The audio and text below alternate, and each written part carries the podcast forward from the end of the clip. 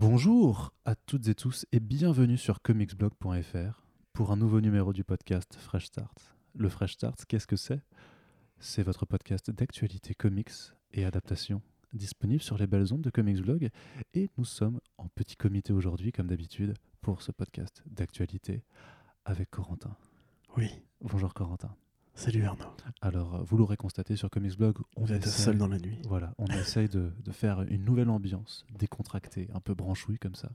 Si vous nous écoutez dans un, branchouille de parler comme ça. dans un bar lounge avec un petit cocktail et vous, voilà, vous savourez et vous écoutez le Fresh Start, c'est parfait.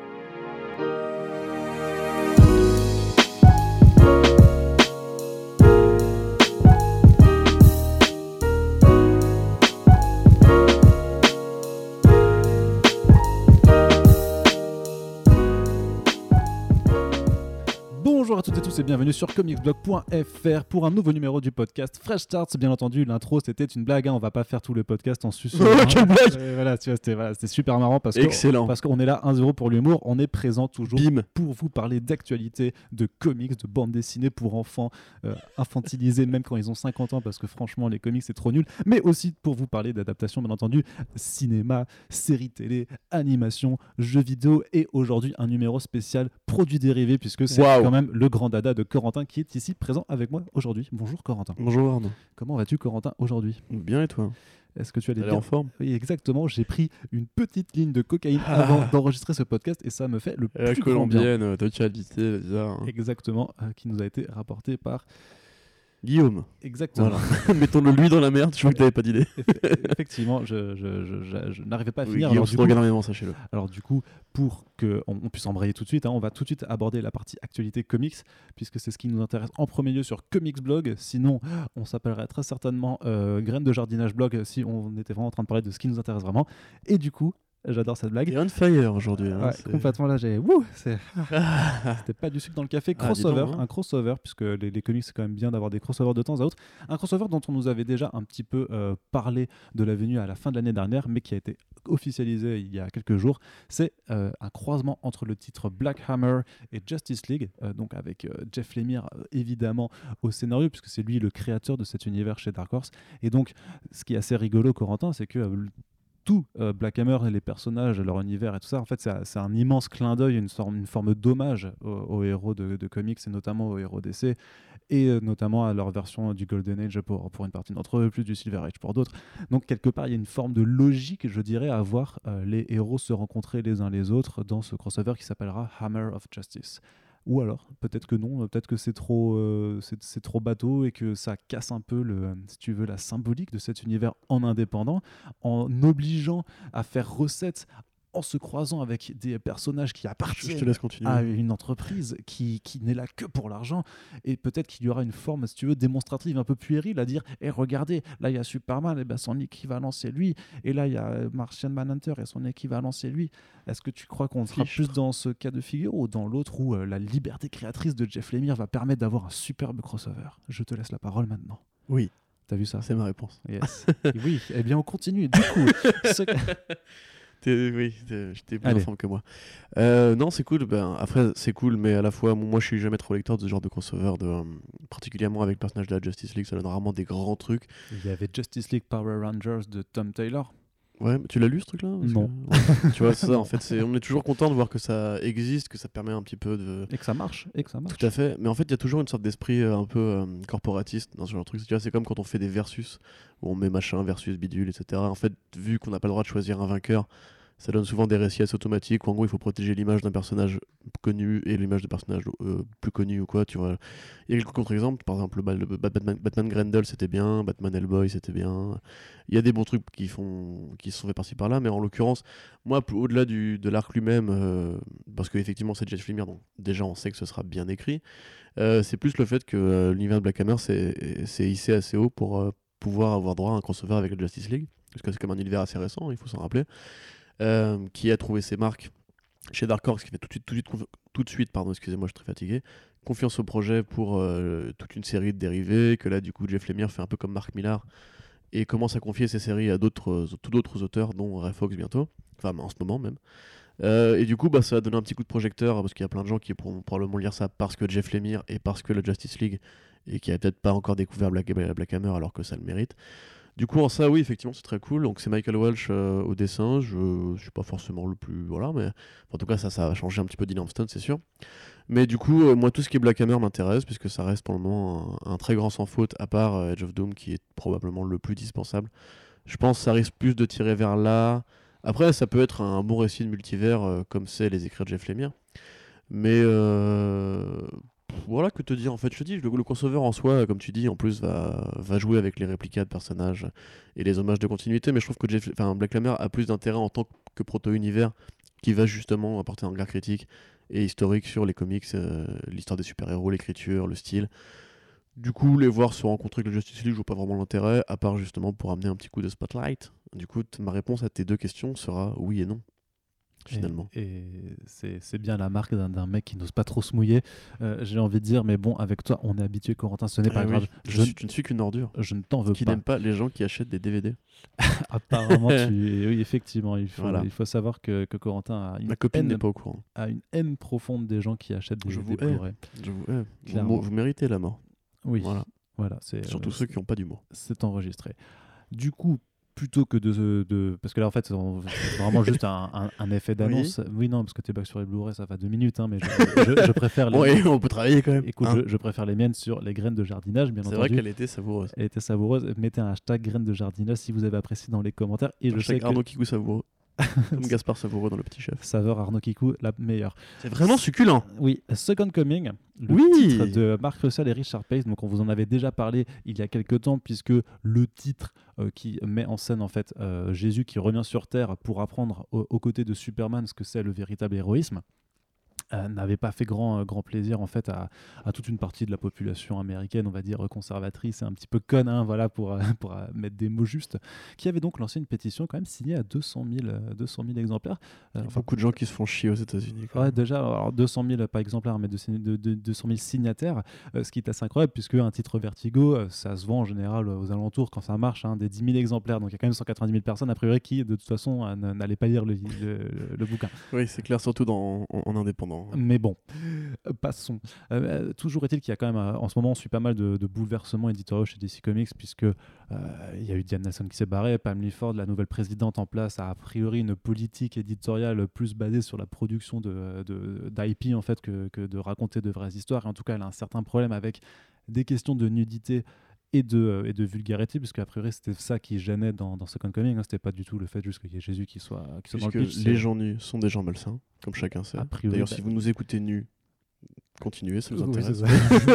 on aime bien les gens. On va comprendre pourquoi, mais pourquoi pas. Et donc, euh, Mark Russell, l'auteur du euh, le scénariste euh, éminent de presse de Flintstones, Snagglepuss, Red qui Sonia. Red Sonia. Mais oui, je sais pas, tu, tu, tu l'as lu au moins Red Sonia Oui, j'ai lu. Ouais. Et c'est vraiment bien. bien? Ouais, ok. Ouais, c'est vraiment bien. Lisez Red Sonia, pas Mark Russell. Donc le scénariste avait décidé de, enfin avait demandé à DC Comics de pouvoir reprendre les droits de son comic book avec Richard Pace et de pouvoir le proposer à un autre éditeur. Donc la nouvelle est arrivée très rapidement. C'est Ahoy Comics qui va pouvoir le publier. Donc Ahoy Comics, c'est une structure éditoriale hyper récente euh, menée par Tom Payal. Playal euh, Oui. Oui. pas Playel, Playel c'est une collection de bouquins. Ouais, ça c'est Tom Payal. Euh, ouais, peut-être. Enfin, bref, donc et qui propose en fait, il y a aussi du Grant Morrison euh, avec, et qui propose en fait euh, des, des, des, des, comics un petit peu particuliers, puisque c'est un, un, mélange à la fois de, de, pure bande dessinée, mais aussi de texte en prose. Donc c'est vraiment une, une, offre assez, euh, assez variée, en tout cas dans, ce qu'elle propose. Et justement, Second Coming, avec cette volonté de faire de la satire, ressemble de près ou de loin un peu à, à, The Wrong Earth, qui était en, fait une parodie de, euh, de super-héros dans lequel on voit euh, une forme de Batman des années 60, style Adam West, qui, qui échange de, de planète avec le Batman façon Frank Miller. Donc moi, je, trouve ça assez logique en fait de voir Second Coming arriver chez Heroic Comics. au vu de la tonalité, on, sent que tu as un peu un, une, forme de famille, euh, si tu veux, euh, éditoriale là-dedans. Et en tout cas, ça fait juste super plaisir de voir que le titre va pouvoir être publié tel que l'équipe créative euh, l'a pensé. Et tant pis pour Vertigo. Et c'est rigolo parce que J'en parlais avec euh, Howard Chaikin il, y a, il y a deux semaines, deux, trois semaines euh, au, au, Roubaix Comics Festival. Excuse-moi. non, non, mais on en, avait parlé. Je, je crois pas que je l'ai mis parce que c'était vraiment en toute fin d'interview, donc je l'ai pas mis dedans. Mais en gros, il me disait, ouais, je pense pas que Vertigo va passer l'année, quoi. Vraiment. Donc euh, moi je suis pas sûr que ça va vraiment mourir. Ça, fait trois ans que je dis ça. Et ils sont encore là. Ils sont hein. encore là, mais bon, leur, leur, production elle est quand même très très petite et je pense que c'est con parce qu'ils n'ont pas des titres inintéressants. Il y a American Carnage avec notamment, euh, c'est par. Euh, ah zut Euh, Edward Hill. Euh, le mec qui a fait le spin-off de The White Storm, Brian Edward Hill, qui euh, qui était pas très bon sur ce spin-off en question, mais qui est vachement bon quand il est en indé, avec Leandro Fernandez, donc le mec qui a dessiné notamment The Old Guard avec euh, Greg Rucka. C'est plutôt du bon bon thriller politique bien bien burné, donc j'apprécie beaucoup. Il y a quelques sorties Vertigo qui sont quand même pas mal, mais voilà, ils ont perdu Second Coming. En plus, il y a un autre titre qui s'appelle Borderton qui a été annulé en cours de route. Là, pour d'autres raisons, c'est parce qu'il s'est avéré que le scénariste était un agresseur sexuel. Donc, j'ai envie de dire, c'est normal de, de- stopper la production à, ce moment-là. Attends, attends, il a pas été jugé? Ah, Eh, pardon, excuse-moi. Présomption Ah, d'innocence. excuse-moi. Oui, effectivement, euh, excuse-moi, mais quand même, là, tu vas un peu loin. hein. Accusé Putain de. SJW. Non, il va High Level aussi, Vertigo. euh, Ouais, de Rob qui avait l'air Sheridan. sympa. Ouais. J'ai pas qui est testé. euh, fait par le photographe de Nine Inch Nails, Ouais, un artiste euh, assez ouais, ouais, et le les visuels ont l'air euh, absolument euh, incroyables. Là, c'est par euh, Ba- Ba- Ba- Bajanda, Barnaby Bajanda, il me semble, l'artiste, qui était sur le Omega Man de Exactement, ouais, c'est et c'est toujours aussi coloré, fouillé et tout. Pour du coup, pour Second Coming, alors c'est Tom Payer, du coup, Payer, je vais putain, pardon. Hashtag pardon. Corentin Précision, mais Stuart Moore, du coup, l'autre euh, co-créateur de Vertigo. Voilà. Euh, du coup, ouais, c'est cool parce qu'en plus, euh, Ahoy avait fait déjà un titre euh, religieux qui s'appelait High, High Heaven, Oui, oui c'est vrai. qui était une sorte de déconstruction christique un peu années 90 façon Garth Ennis. C'était pas mal, mais du coup, ouais, parce que c'est bien. la- le titre avait sa place en indépendant. Mhm. Maintenant, moi, ça m'étonne vraiment en fait que ça ait dû passer par là, puisque euh, là tout récemment, je faisais une news sur l'adaptation en série de Warrior Nun, par exemple, qui est une série complètement nulle des années 90, euh, où une nonne guerrière combat. Euh, pouvais dire une série des années 90. Ouais, voilà, tu vois, et combat avec les, les, les jambes à l'air et euh, un décolleté avec des, des flingues et des épées, etc.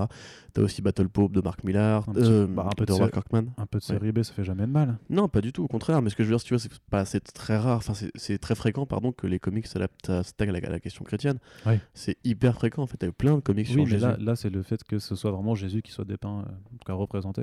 Ouais, ouais, ouais. Bah, euh, dans Si- si Preacher, veux, euh, c'est- Jésus qui baise et... euh, Oui, bah alors il y a beaucoup de gens qui ont dit euh, que euh, Preacher ne pourrait plus être publié aujourd'hui. Je suis pas. Non mais c'est des conneries, c'est juste que là en l'occurrence euh, il s'est attiré les- le regard malencontreux d'une bande de gens qui, qui s'ennuyaient très Bah, clairement de Fox. News. hein. voilà ça de Fox News et euh, que Fox News bah voilà a un parterre de, de gens qui, qui sont toujours prêts à s'indigner contre les mêmes personnes tu vois les vils païens blasphémateurs et islamistes Euh, du coup bah en en l'occurrence c'est cool de voir que justement ça n'a pas suffi à faire annuler le titre. J'espère justement que euh, Fox News refera une news pour la sortie en mode genre allez brûlez vos comic shops les gars! et que personne se bougera le cul parce qu'en fait les mecs dès qu'ils sont pas derrière leur écran bah ils ont beaucoup moins de couilles. Et bah j'ai très hâte de le lire du coup et de voir que Russell justement euh, quelque part je trouve qu'il sort un peu grandi en plus cette polémique puisque tu vois maintenant il bouffe un peu à, à- chez DC il bouffe chez Dynamite et euh, maintenant il en plus il a une main chez Ahoy on sait que c'est un éditeur qui a besoin aussi de promo parce que les titres bah, ils existent mais se vendent-ils? Voilà alors que la proposition n'est pas inintéressante, et comme tu disais, euh, The Wrong Earth, moi j'ai très hâte que ça arrive en VF, si ça arrive en VF, parce que ça c'était vraiment un- une belle proposition. Ouais. Euh, un peu à la Black Hammer aussi, tu vois.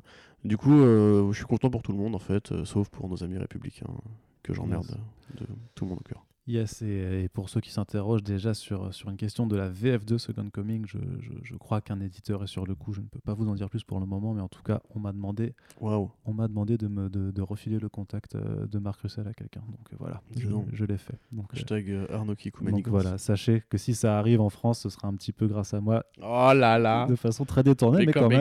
ça pèse dans le game, Et carrément, carrément. Allez, on continue à vous parler de comics, puisque le marché du comics US est en constante euh, transformation ces derniers temps, j'ai l'impression. Il y a en tout cas beaucoup de choses qui se passent.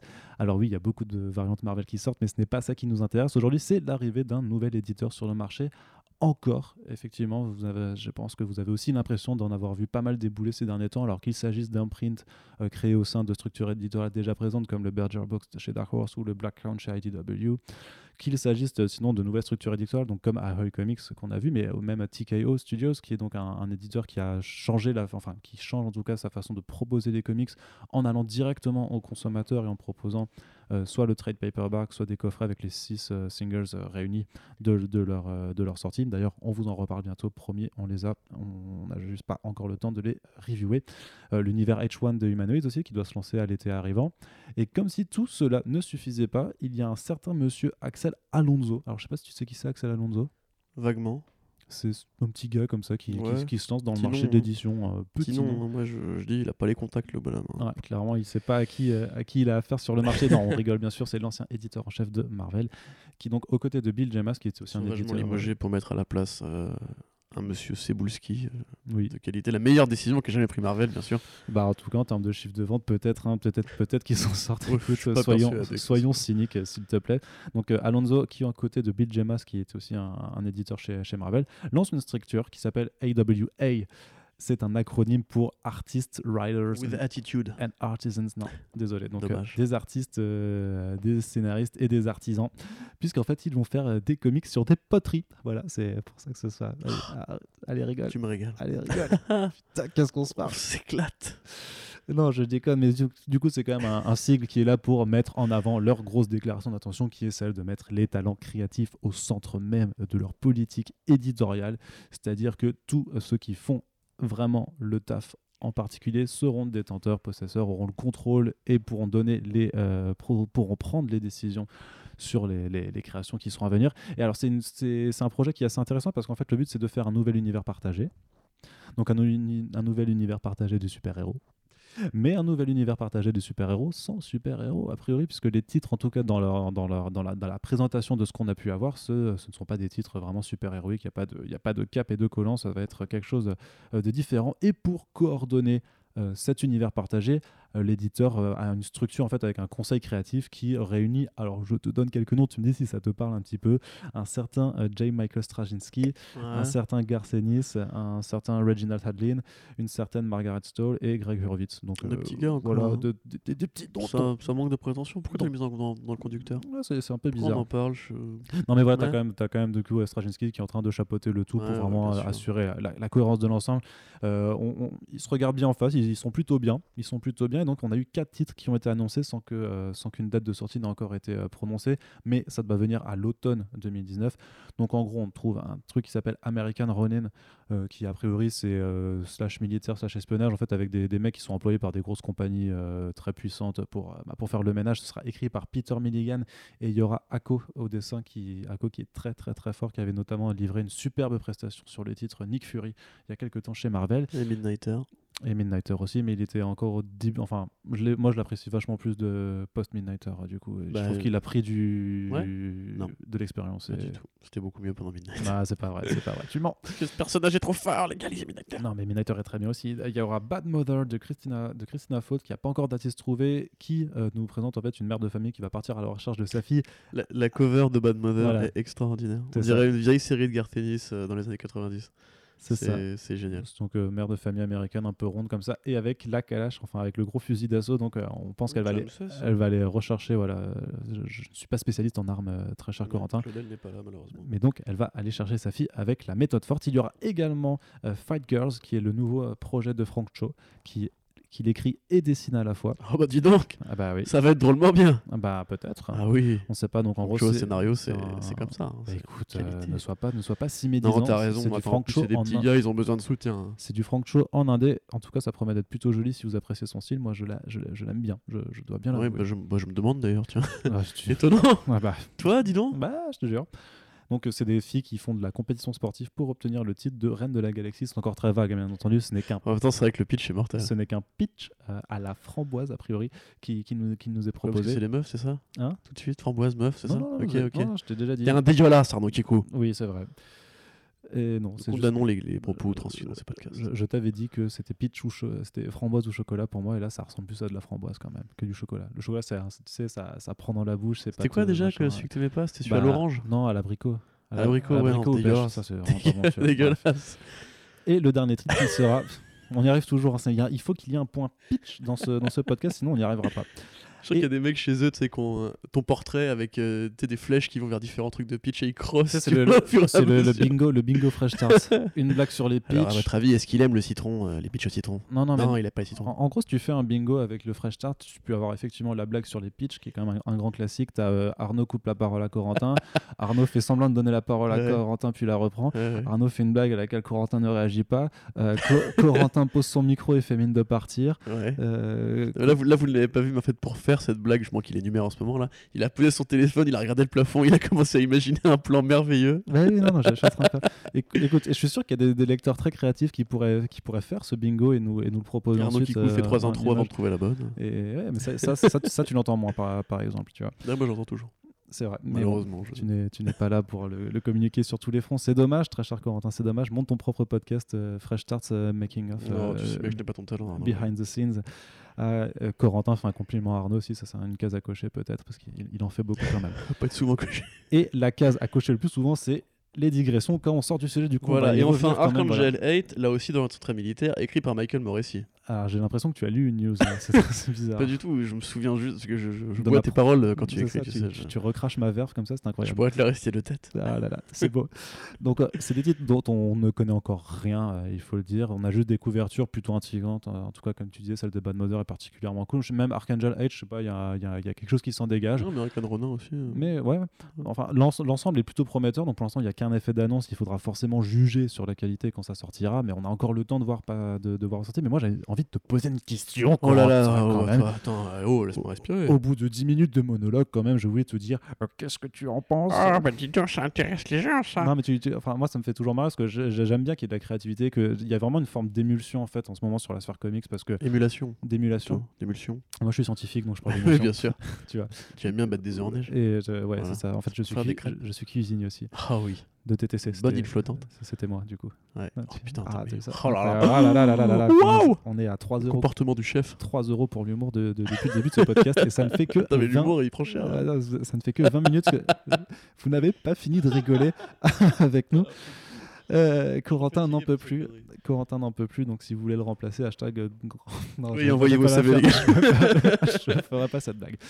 Euh, Qu'est-ce que je voulais dire? Ouais, est-ce que ça te parle? Enfin, moi, moi, je suis toujours content de voir des, des choses qui se font parce que j'ai vraiment l'impression que tu as un peu une forme de, de bulle de créativité qui essaie de lancer des choses.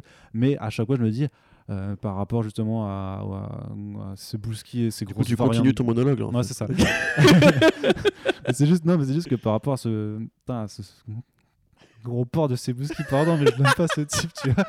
Je l'aime vraiment Arrête, pas. parce qu'il est japonais, c'est ça Ouais, ça doit être ça, ouais, peut-être. mais non, mais avec ces variantes de merde, là, c'est War of the Realms avec mi- mille milliards de, de, de euh, ils arriveront jamais à se faire une place pour ce Ouais, genre de choses. Ou alors, faut qu'ils faut qu'ils changent leur méthode. En fait, de... c'est ce que j'allais dire. En fait, euh, parce que tu me demandes ce que j'en pense. Au-delà des les projets, on peut rien dire. Euh, Les équipes créatives ont l'air sympas, effectivement. Frank Shaw qui fait du Frank Shaw, il y a plein de fans de Frank Shaw. Euh, moi, je suis, très fan. Euh, tu, tu connais mon nom pour Milligan, évidemment, même si c'est toujours pareil, ça souffle un peu le chaud et le froid en général d'un projet à l'autre. Mais plus généralement, en fait, c'est euh, ouais, c'est. Enfin, tu dis c'est une émulation. Moi, j'ai plus l'impression que c'est une sorte de. Je sais pas comment dire. Je dirais pas une fuite en avant parce que pour le moment, il est vraiment trop tôt pour savoir si tous ces projets-là auront un avenir. Mais t'as un peu l'impression que tout le monde se jette dans le bande indépendant parce que justement, c'est peut-être devenu un peu irrespirable chez les, chez les majors. Que les projets d'auteurs, eux-mêmes, de vrais auteurs, tu vois, justement, même, on l'a vu avec le, le faux départ de la ligne euh, Black Label, ont vraiment du mal à s'implanter. T'as quelques gros noms encore qui restent, mais la plupart, tu vois, les Straz, les Gartenis, ça fait un bail qu'on les voit, on les voit plus. Quand on les voit, c'est vraiment pour un- soit un projet de commande automatique, Ouais. oui, vas-y Un petit one shot. un petit one shot, voilà, genre euh, Section 8, euh, des conneries comme ça. Mais dans l'ensemble, Garthy, ça fait un bail qu'il a tranché en indé. Par contre, moi, effectivement, ça me gêne plus de ne pas voir justement les Straczynski, Margaret Stoll, etc. sur des séries, et plus comme juste des contrôleurs créatifs. Euh, je pense que ça finira par arriver. Et puis Ennis, il fait déjà euh, le, ah, euh, le comics de guerre russe chez TKO, dont je ne me souviens de nom. Ah, c'est le prénom Euh, d'une avec Steve. Epting Ouais, et qui est ouais. plutôt cool d'ailleurs j'ai lu le début mais c'est pas encore fini mais bref tu vois c'est plus ça c'est genre euh, t'as l'impression que c'est un peu comme comme comment dirais-je trouver une analogie pertinente attention 1 2 3 quand les, les consoles japonaises sont arrivées sur le marché du jeu vidéo oh je suis trop fort où tu sais t'as eu plein de mecs qui ont essayé de se lancer et on, donc, qu'on a complètement oublié tu vois Midway a fait sa console où t'avais plein de mecs tu vois qui avaient essayé de copier donc dans le créneau et tout même récemment avec console Android c'est à une époque où t'avais la Ouya et tous ces projets qui ont jamais vu le jour Kickstarter ou quoi Ouais. où tout le monde, si tu veux, voulait croquer un peu une part du gâteau qui avait l'air croustillant, et aussi parce que c'était c'était un marché qui était tellement resserré au niveau euh, des acteurs disponibles pour travailler avec eux que bah, il fallait essayer de faire un truc, tu vois. Et t'en as qui ont réussi, comme Neg avec la PC Engine, t'en as d'autres qui sont juste cassés la gueule et qui ont mis des, dizaines de gens au chômage. Et moi, c'est plus ça, Je crains plus qu'effectivement, comme tu dis, Marvel inonde le marché. Et DC en fait autant. Alors DC, on sait qu'ils sont en difficulté. Marvel, euh, Bon, il y a ces fameuses rumeurs dont, dont il faut pas Non, non, évidemment. non, je sais bien, je sais bien, je sais bien, mais tu vois, Mais- le, fait que ces pas- rumeurs même pas- naissent, même que des gens soient prêts à les croire, tu vois. même pas tu le mentionnes en fait parce que c'est enfin genre dans, dans, dans, dans- sur, la- sur le bullshitomètre c'est ça l'a explosé Mais bien sûr. et, Ce que je veux dire, euh, c'est que honteux c'est des, honteux. des gens sont prêts à y C'est croire au sens où aujourd'hui le marché justement a une telle phase en fait de on, on est au bout de la fuite en avant justement tu vois c'est qu'on l'a toujours dit que Marvel euh, n'avait aucun plan de long terme et arrivait si tu veux à lasser les gens avec les relaunchs à, foison la continuité cassée euh, des séries qui étaient juste faites pour vendre un trade et après changement d'équipe créative relaunch reboot et compagnie et là je pense vraiment qu'on arrive au bout de la corde tu vois pour moi, euh, je dis pas qu'ils vont s'arrêter, évidemment qu'ils vont pas s'arrêter, c'est Marvel. Mais euh, là, tu vois, il y a tellement de titres, il y a tellement de cette espèce de logique consumériste et des variantes, etc. Que ouais, tu te dis que quand tu es dans l'indépendant, comment tu veux exister par rapport à ça? Tu vois, quand tu es, quand t'es Disney, tu, tu laisses pas la place aux petits, tu vois. Ouais, mais j'im- j'imagine que t'as pas les mêmes niveaux d'exigence en termes de vente en tout cas par rapport Bah, à le salaire d'un ça. auteur, ça reste le salaire d'un auteur. hein. Oui, tu oui, vois, oui. il faut quand même que le mec il bouffe à la fin du mois, qu'il paye son loyer. Oui, mais après, si s'ils ont tous les droits et que les coup, s'ils ont tous les droits, enfin, en, en- en fonction du modèle économique, mais s'ils touchent 60% par exemple Oui, des oui, ventes d'un single, bah, ils ont besoin d'en vendre moins que c'est comme ça chez que les auteurs de Image tiennent le coup, mais c'est pareil, tu vois, genre Image c'est un gros poisson dans une petite mare en fait au niveau des ventes. Et au final, euh, tu te dis que, ouais, ils peuvent marcher, et particulièrement avec le droit d'adaptation. Bah, Je pense que, je pense, par contre, je pense que ça joue un petit les, peu ça les- aussi. les- hein. les- poissons ne marchent pas, Corentin. Non, J'ai dit ça peut marcher, j'ai pas dit ils Ah, peuvent marcher. Donc voilà, ta blague est nulle. Elle a coulé. Ouais, T'as vu, poisson ont coulé. Yes. Mais euh, du coup, ouais, tu m'as complètement fait perdre le fil. Bah oui. Mais tu vois, je pense qu'aussi euh, la, Bingo. la- la frénésie des studios avec les adaptations, parce que là, c'est incroyable le nombre d'adaptations, de projets d'adaptation qu'il y a eu en un an et demi. Euh, je pense que ça incite aussi justement un mec comme Alonso, qui est pas un mec stupide, et les gros auteurs qu'on a cités, à justement avoir une sorte de structure qui va ensuite aller parler, parce que Straczynski, c'est un mec qui a des liens avec Hollywood depuis très longtemps. Il a écrit World War Z, comme tout le monde le sait. Il a travaillé sur euh, une série qui fait un nom qui finit par A. J'ai envie de dire Gataka, mais c'est pas ça. Non, je sais plus. Bref, euh, donc c'est un mec qui connaît Hollywood. Je pense que, à mon avis, il y a probablement une, une envie aussi, si tu veux, de tacler des propositions qui vont. Parce que c'est évidemment un, an de salaire hein, quand un mec t'achète les droits de ta série. Donc, euh, ouais. Écoute, franchement, le truc, c'est que, Moi, comme ça, on me l'a fait penser, dit. ça me fait penser à la démarche H1 aussi. Tu sais, on, on attend de voir encore les titres qui sortent euh, que à, à l'été 2019, mais clairement, derrière la proposition H1, on, comprend qu'il y, a- il y a des envies de, Ah oui, de oui, vendre oui. des droits derrière. Bien sûr, bah, c'est comme ça qu'ils en parlent de toute façon, hein, le high concept et tout, tu, tu sens que voilà. Mais euh, puis on, il y a- on imagine qu'ils ont tous des bureaux qui tentent de communiquer avec euh, les grosses boîtes, etc. Mais Mhm.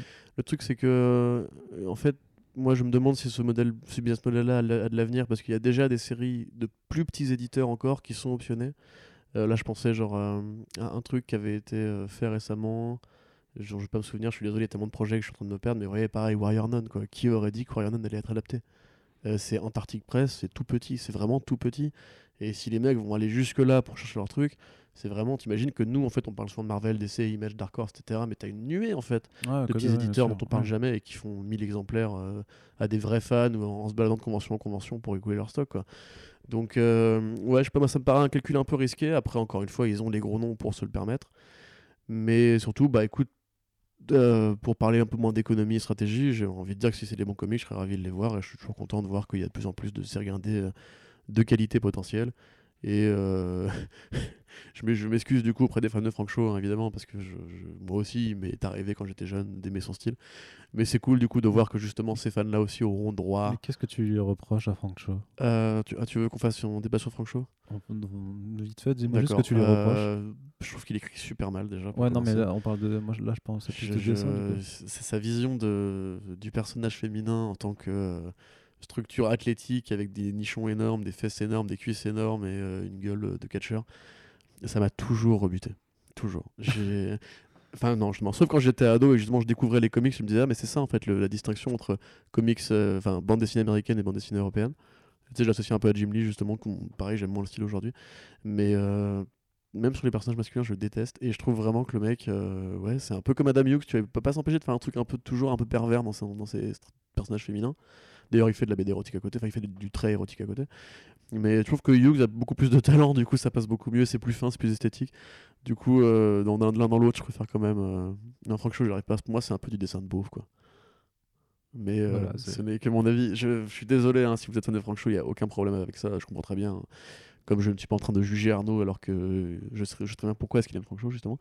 Mais euh, du coup, je juge un peu Arnaud en fait. Ouais. Mais, mais non, non, il n'y a pas de souci. Juste, que moi, je euh, me suis pas exprimé sur la question. c'est vraiment pas mon style. Tu sais pas pourquoi j'aime ça en fait. Mais je t'ai rien demandé, je m'en fous. C'est vrai. Pas les couilles. Eh bien, on Vas-y, dis aux gens Non, pourquoi tu non, aimes on Franck Vas-y, là-dessus. aux gens pourquoi Parce que j'aime les grosses cuisses et les gros nichons, bien Voilà, entendu. C'est ça que vous voulez entendre. Et bien voilà. Voilà. Exactement.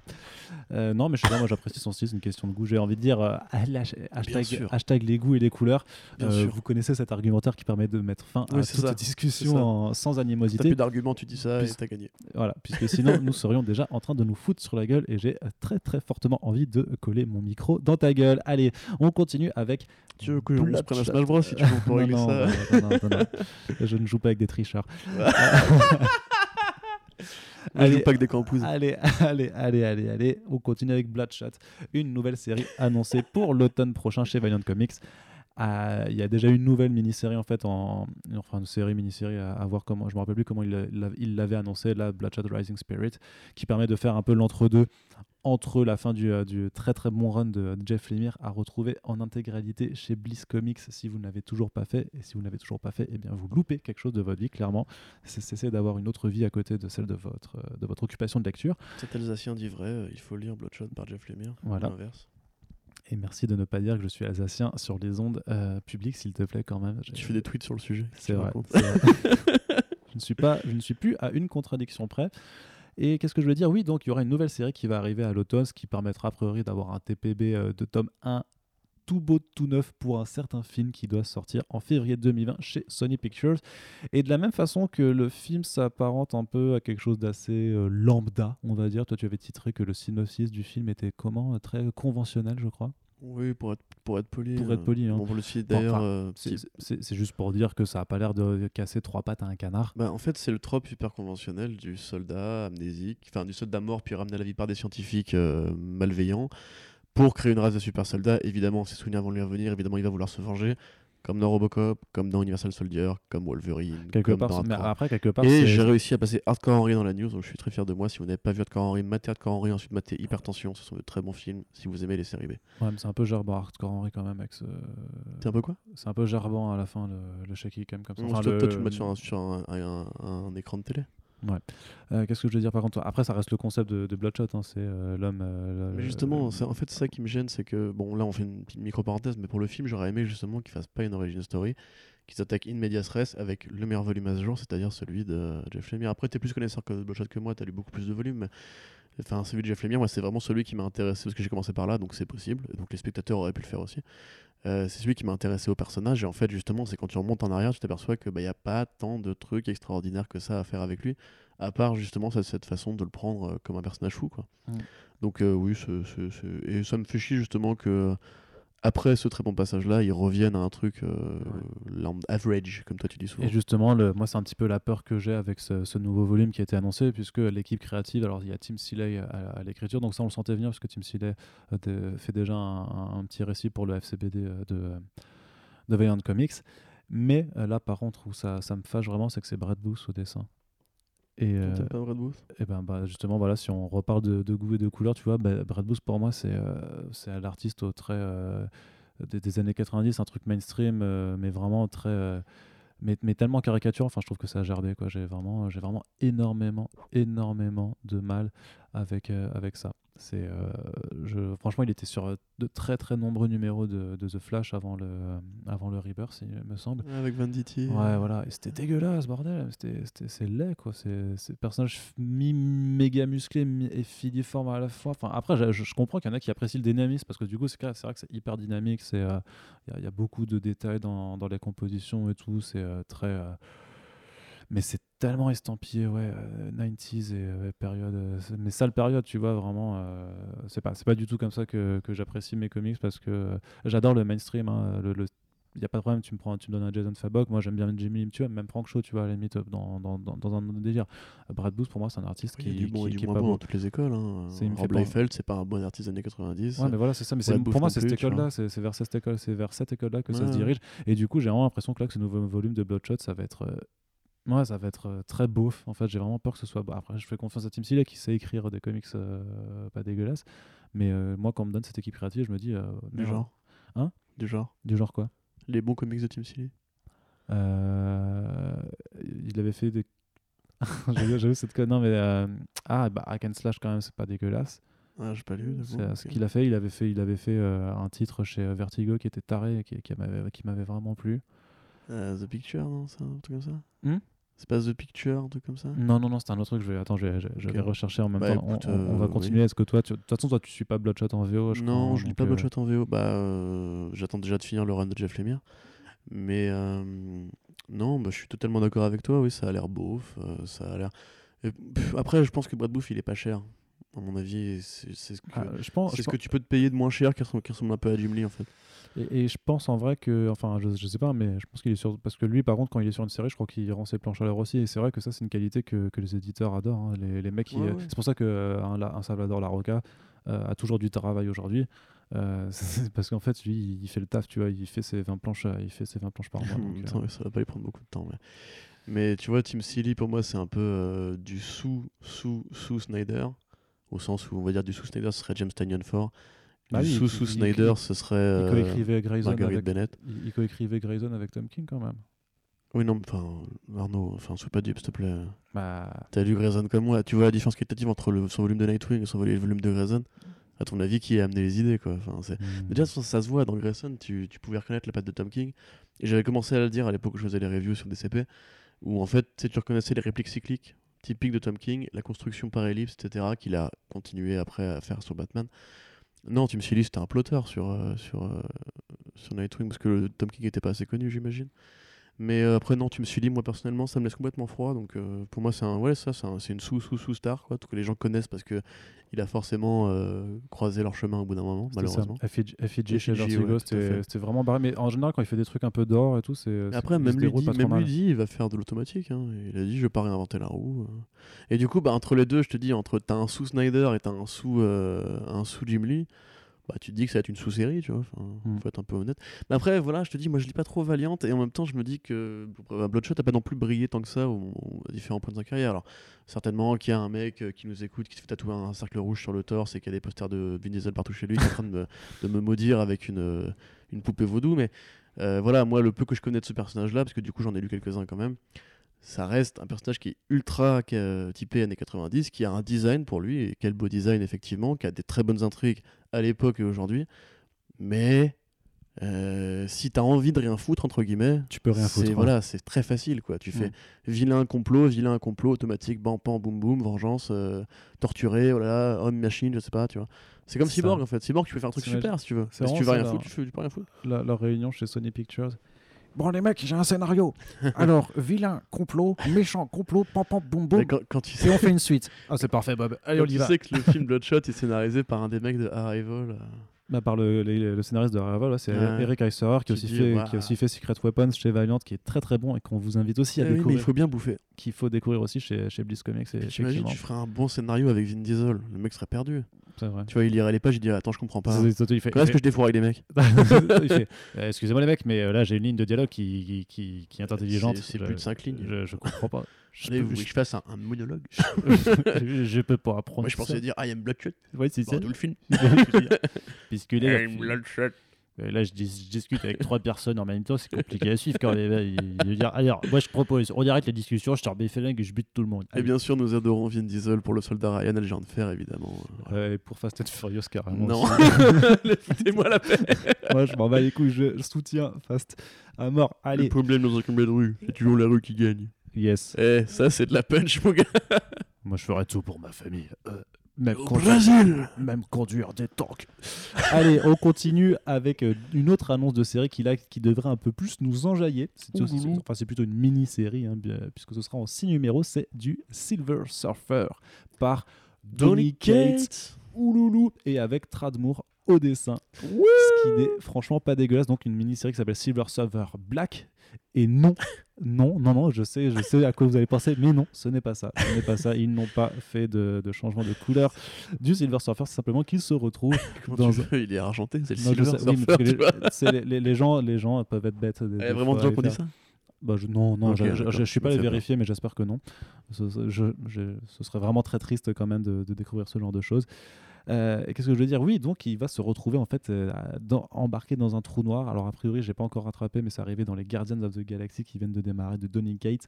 Et du coup, ça s'annonce très psychédélique à l'image de- des aventures du personnage de toute façon, puisque c'est ça qu'on recherche un peu avec le Silver Surfer. Alors il sera dans un trou noir, il va faire oh ma vie c'est trop dur, je suis dans un trou noir, vas-y. euh, dur quoi. parce Ouais, que, il parle comme ça, en les plus. trous- ouais, les trous noirs quoi. Tu, tu limites Écoute- putain de bien, c'est fou. hein. Non, mais ouais, c'est parce que j'ai encore le souvenir en tête euh, de parenthèse, hashtag parenthèse du, euh, de la reprise de Gottlieb de Silver Surfer qui, qui, est- a été réédité dans le numéro euh, de Fluide Glacial spécial Super Héros dont, Et on vous en parle bientôt. voilà, dont on vous reparle très très très bientôt et justement où à la, fin, à la fin il se prend d'amour pour une vache et il y a juste comme ces, ces, ces, ces cases à la fin où il est en train de lui lécher le cul parce qu'il croit que c'est sa tête en fait et il l'embrasse et il fait ah toi tu. Gottlieb qui ouais ouais non c'est non la, mec qui fait Galion Ouais, la, la- la- dernière planche c'est incroyable. où il- franchement, il lui masse les pieds comme ça et il l'embrasse les fesses. Ouais, je te jure, c'est délire. Mais putain, mais ah, fous la paix à mon enfant, c'est trop marrant.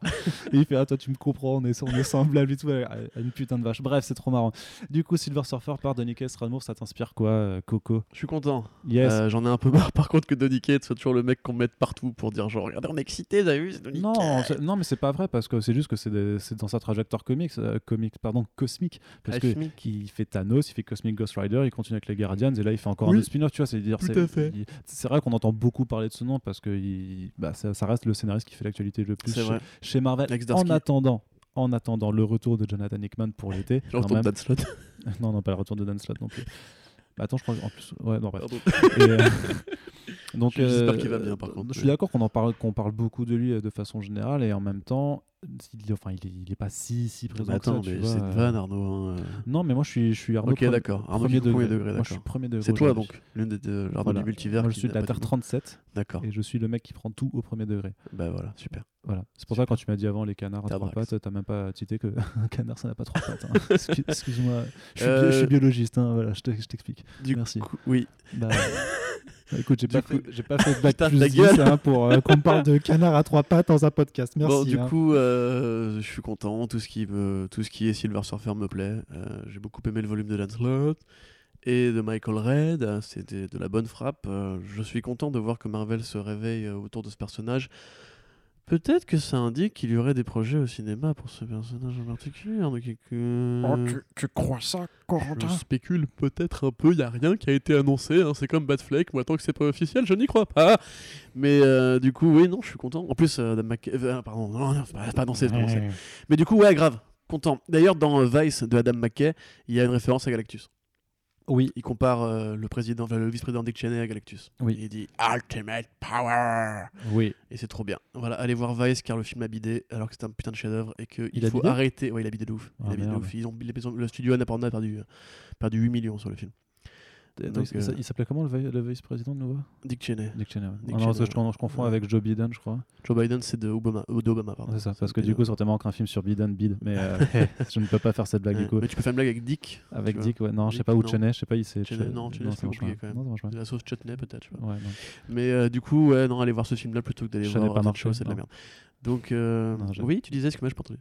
Je sais pas- Non, le, le film. Je n'ai pas, je n'ai pas, je n'ai pas de blague sur le sujet. Non, non, mais, non, mais je n'ai pas marché du coup. Le film, Ah. c'est le film qui dit ça. Eh, pas mal. Pas mal. Il dit que je n'ai pas marché. Bon, du coup, c'est bien. Silver Surfer, il en faut plus. On est content.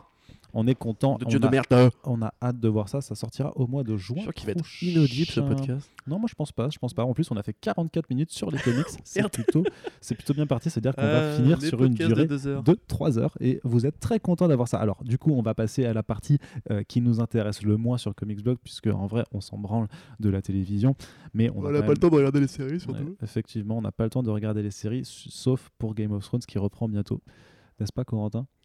Euh, oui, je crois, oui. Oui, bah quand Mais même. t'es plus fan que moi, je pense. tu- tu- Oui, oh, non, je vais la regarder. Fan, fan, euh, fan, est un, fan est un grand mot. Fan est un grand mot. Better Call Saul, c'est bien.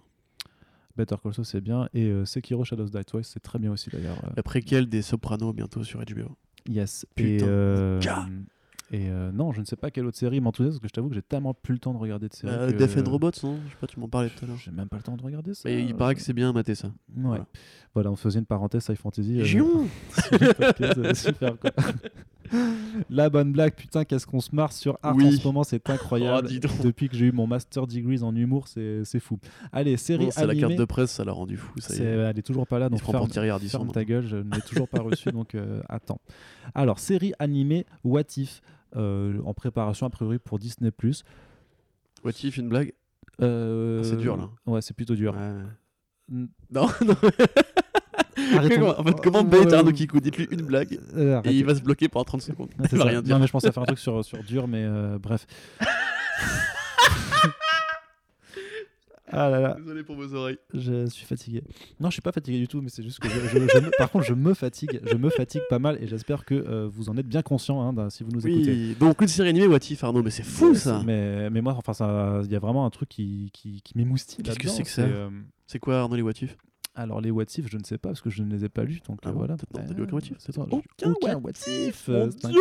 Mais t'es vraiment Non, un mais c'est- hein. Bah, c'est le concept des. euh, enfin, c'est même le concept même des what if, quoi. C'est de, de réimaginer en fait euh, ce qui se passait si, Ouais, euh, par exemple, si personnage, euh, sais pas si Peter Parker en fait était devenu Wolverine à la place de Spider-Man. enfin, Bah, ça aurait été compliqué quand même. ça aurait été compliqué, mais- bien entendu. mais what if, hein, voilà. Ouais, what if, on, peut, what if. on peut tout se permettre. Donc, grosso modo, le concept des Elseworlds à la Marvel. C'est ça, c'est une série qui avait été lancée en 77. Alors je sais plus quel éditeur était un peu. Bah, c'était encore sûrement Roy Thomas. hein. Euh, ou Romar, peut-être pas, je sais plus, bref. Euh, mais en gros, c'était, oui, comme tu dis, c'est le principe même du Elseworld. Euh, à, une, à une époque, c'était quand même beaucoup moins répandu parce qu'il n'y avait pas encore eu les grands chefs-d'œuvre euh, des Elseworlds à côté. Il y avait toujours les, ter- les terres parallèles, mais qui étaient considérés comme en canon. Du coup, on évitait de faire n'importe quoi avec. Et du coup, on avait créé cette espèce de- d'espace de réflexion, une sorte de cours de récré pour les auteurs, euh, qui permettait de revenir du coup à un moment séquent de l'histoire de Marvel et de dire, bah, imaginez par exemple que euh, ça aurait été Betty Ross qui aurait été frappée par les rayons gamma, enfin j'en sais rien, je dis ça au hasard, mais il y a beaucoup, de trucs par rapport à genre, et si lui était méchant, et si un tel avait tué un tel, et si un tel avait pas la même identité. Donc euh, ça a duré très longtemps, il y a eu plein, plein, plein, plein de volumes, je crois qu'il y en a eu, je vais pas dire de bêtises, je crois qu'il y en a eu 8-9 par là, hein, euh, qui ça a été périodiquement relaunché, relaunché, parce qu'en fait, euh, le terrain est hyper vaste en fait, tu vois, tu fais ce que Ah. tu veux avec ça, Oui. euh, typiquement. Euh, moi, ça m'a toujours plus ou moins intéressé comme truc parce qu'à la fois c'est super gratos, t'as que un numéro ou deux pour euh, ou trois même des fois, pour euh, lancer une- un concept entier qui va du coup résumer toute l'histoire d'une vie. Mais c'est vrai qu'en ce moment, on a vu que c'était un peu euh, redevenu la mode des. imaginer que tel héros soit en fait tel héros chez Marvel et DC. Tu vois, genre là par exemple, je, sors de ma lecture de, Bat- de Batman Grim Knight où ça imagine et si Batman avait finalement tué Joe Chill, tu vois, tout connement, donc c'est vrai que c'est pas à la con, mais ça donne un très bon numéro. Euh, le Batman Metal, c'était un peu genre si Batman avait été Aquaman, euh, les Marvel, euh, les fusions, là, comment on appelle ça déjà? Les Infinity Ah, Wars. les, les Infinity Wars, Tu vois, ouais. mais ça, tu vois, c'est des idées à la con, mais c'est- vraiment ça, les what if, en fait. C'est vraiment des, des trucs genre une idée gratos que tu balances. Alors, en faire une série animée, moi j'ai envie de dire une série concept avec à chaque épisode. un une- style d'animation différent. Ouais, c'est ce que tout le monde dit. Bon, euh, ça, je pense qu'il faut y renoncer, mais. Euh, parce que. Ah, Love Death Robot euh, montre que c'est faisable. hein, donc, euh, Ah, tu penserais du coup à une, une anthologie créative comme ça avec bah, une bien équipe sûr, bah, différente c'est hein. une enfin, c'est un, principe d'anthologie, ce, ce genre de choses. Tu peux pas faire ça avec une seule direction Ouais, artistique. moi, ça, je pense, ce serait me hyper alors que je pense pas que ce sera si bien que ça. Mais peut-être. Peut-être Il n'y a, que l'annonce, il y a que l'effet d'annonce là aussi, encore une fois. On est là pour Ouais, dire ouais, est-ce ouais. que la proposition sur cette base-là t'intéresse et à la limite sur quelle chose tu verrais langue. Moi je verrais forcément un truc anthologique avec des, des- des épisodes différents, à la fois en, en, en long- en longueur. mec, le mec a- mange son micro quand je parle, c'est très déroutant. je crois qu'il me fait des avances. Non, Euh, j'ai juste la dalle. Ouais, bah oui, bah, écoute, si je pouvais éviter de bouffer le micro pendant le podcast, ce serait mieux. Et euh, ouais, c'est ça, avec un, des longueurs différentes, des, euh, des, des Ouais, styles. Non, graphiques. mais je serais, je différents, serais grave enfin, pour, mais euh, enfin, pour moi, j'avoue que j'ai du sinon, mal à y ça n'a croire. pas, ça n'a pas d'intérêt en fait. À part Bah, trouver un, un argument ouais. supplémentaire pour que les neuneux s'abonnent à Disney, quoi. Mais Mais du coup, ouais, enfin, euh, en tout cas, c'est intéressant de voir que Disney Plus proposera aussi de l'animation et pas juste des séries Yes, tie-in- tie-in, pardon, à Marvel Studios. surtout avec euh, les euh, projets d'animation du côté du Hulu, t'as vraiment, mais t'as vraiment un boom là. C'est bon, les mecs, ils ont, enfin, c'est ouf hein, qu'ils se réveillent à ce point euh, maintenant. Ah putain, c'est vrai que Hulu, ouais, ça, Ah ouais, tu ouais, vois. ça a tout tué. non, ça. mais il y a, y a- y a- y a quelque chose qui se passe avec l'animation en ce moment. Justement, on va, on va en parler est-ce que ce serait pas hein. justement des projets comme Spider-Verse ou Lego Bah, Batman et je suis sûr, c'est ça, sûr que bah, fourmilière. Bien sûr, bah, je pense que Spider-Verse a quand même réveillé les consciences un minimum. Quoi. Enfin, C'est ça- vrai. ça- Et ça suivez, il va y avoir bientôt un spin-off de BoJack Horseman par la même équipe, je crois que ce sera aussi sur Netflix. J'ai pas le nom en tête, mais ça a l'air mortel. Si vous aimez l'animation de qualité pour adultes. Voilà, donc ça s'appelle, j'ai pas le nom en tête, mais ça a l'air Voilà. mortel. Et tapez BoJack Horseman spin-off sur Google. Yes. Et euh, du coup, je, on continue sur, euh, sur cette vibe animation parce que c'est euh, du, du Mark Millar de nouveau adapté euh, sur Netflix, donc ça n'a pas de surprise. Donc c'est Super Crooks, euh, un court, court récit euh, de, Ouais, quelques j'ai lu, numéros. tiens, ça. qui, euh, qui sera adapté aussi du coup en, en animation. Du coup, c'est pas, c'est pas, euh, j'ai dit trois fois du coup, et je, je, je, je, me- je- je m'en excuse. Bah alors que- du coup, bah, du coup, du coup, bah, du coup 3. il est, il est bien. Il est... mon, Pardon mon coup est bien. Ah, oh, voilà, merde. oh, ouais. Waouh, ouais, Ah oui, ah ouais, bah dis oui, donc, t'as on- plongé là. On, hein. on continue. Ah, t'es dans le trench là. Ah, là, là, je tu- suis. Tu creuses euh, là. Appelle-moi Momoa, s'il te plaît. Et euh, Momoa, je- d'accord. En ou, Ja- ou Jason. Ou Le physique est là. En hein. plus, le physique est. Je, je- Vous savez qu'Arnaud Kiko a maigri? Il est svelte, il est sexy en ce moment, mon il gars. est ultra sexy et il ressemble à Jason Momoa. C'est assez incroyable. Alors voilà, Oui. on, on me demande souvent dans la rue, excuse-moi, vous ne savez pas Jason Momoa Je fais ah non non, je suis juste Arnaud euh, Kikou. euh, Voilà, désolé. et, les, gens sont quand même contents. Voilà. Il faut quoi Arnaud Kiko, mais c'est encore mieux Ah, c'est c'est ouf. Je m'amène et je me casse comme ça en sortant. et du coup, donc Super Cook, est-ce que tu peux, tu peux- est-ce que tu peux juste un peu, un peu nous dire de, de quoi ça Ouais. parle? Super Crooks, du coup, non? Alors, donc Super Crooks, oui, donc en fait Ouais. donc des, euh, On une des- équipe déjà de des, méchants, non des, des méchants euh, qui en ont marre en fait de se faire bolosser par des super-héros qui décident d'aller en Espagne pour réaliser un, un gros casse, grosso modo. Euh, oui, Voilà. c'est exactement ça. Euh, alors, le, bah, en fait, euh, C'était bien C'était? Bien? C'était génial. Ah, le comic, tu veux dire Ouais. Wow, ça, ça se lit, ouais, C'est un agréable. Millar en, En fait, euh, pilote automatique. Mais voilà, ou- ça, c'est tu sens que c'était l'époque où justement il a commencé un peu à proposer des séries conceptuelles, Tu veux dire à pitcher des, à pitcher des voilà, à faire le à pitch vendre- seller. voilà, faire le pitch seller. Et très clairement, en fait, parce que c'était peu de temps avant, après Kikas, c'était c'est dans la même veine, quoi. Et puis c'était euh, justement une époque où il commençait vraiment à regarder vers le cinéma. Euh, D'ailleurs, ça n'est pas étranger, dans Super Crooks, le super-héros qui traque les, les Super Crooks a la gueule de Mark Strong. Et il a Ah. vraiment la gueule de Mark Strong. C'est c'est très clairement genre, regardez si on fait le film, comme, comme il avait fait avec euh, Ultimates, où il avait pris Sam Jackson pour faire Nick Fury, et il a eu gain de cause, parce qu'il était au projet de sur Iron Man, sur Iron Man 1, donc forcément. Mhm. Mais du coup, là, c'était très clairement, genre, si on fait le film, on prend Mark Strong pour jouer lui. Et d'ailleurs, Mark Strong qui jouait du coup un super-héros gay dans, euh, dans ces trucs-là, qui s'appelait, je crois, le Gladiateur. Putain, Ouais. j'ai une mémoire de ouf, c'est génial, ça vient de Incroyable. m'en revenir là. Euh, et donc, et donc, et donc, et donc, ouais, en fait, tu vois, c'est euh, typiquement le principe même de, on prend les super-héros, on prend un genre de fiction, de fiction qui existe déjà, et on mélange les deux pour que ce Mhm. soit plus cool. Du coup, avec Supérieur, t'avais le côté genre euh, film big de Tom Hanks mélangé avec du Shazam. Le film, euh, euh, je vais pas m'en souvenir, enfin le, le comics, pardon, euh, Nemesis. Mhm. C'était, tu vois, un truc un peu à la Clint Eastwood avec un agent euh, vice- vice-président, un mec qui s'échappe de prison, on va traquer un peu à la rock, tu vois, mais avec du super-héros Batman, Joker dedans. Et là, en l'occurrence, c'est très clairement un film de braquage avec des super-héros. Donc, bah, ça a l'intérêt des, dessins de Lenny Liu. euh, super vilain, ouais. Ça a l'intérêt des dessins de Lenny Liu. Euh, le propos est pas du tout. euh, Enfin, c'est pas bien. Je veux dire, c'est pas, euh, c'est totalement oubliable. D'ailleurs, je, je m'étonne de l'avoir de l'avoir encore en tête. Mais c'est cool quand même. Tu vois, c'est un truc vraiment, c'est Fire and Forget. euh, tu le mates, tu crames. euh, voilà, c'est bon. T'as kiffé ta lecture. C'est euh, pour reprendre les propos d'un vieux rédac chef, c'est un bon comics de toilette. Tu vois, c'est le truc, tu lis, voilà, ça te divertit, c'est bien dessiné, c'est punchy. T'as des petites blagues qui, qui passent bien, mais ça ne t'apprend absolument rien. Tu te dis même pas qu'il y a un potentiel pour une vraie going derrière.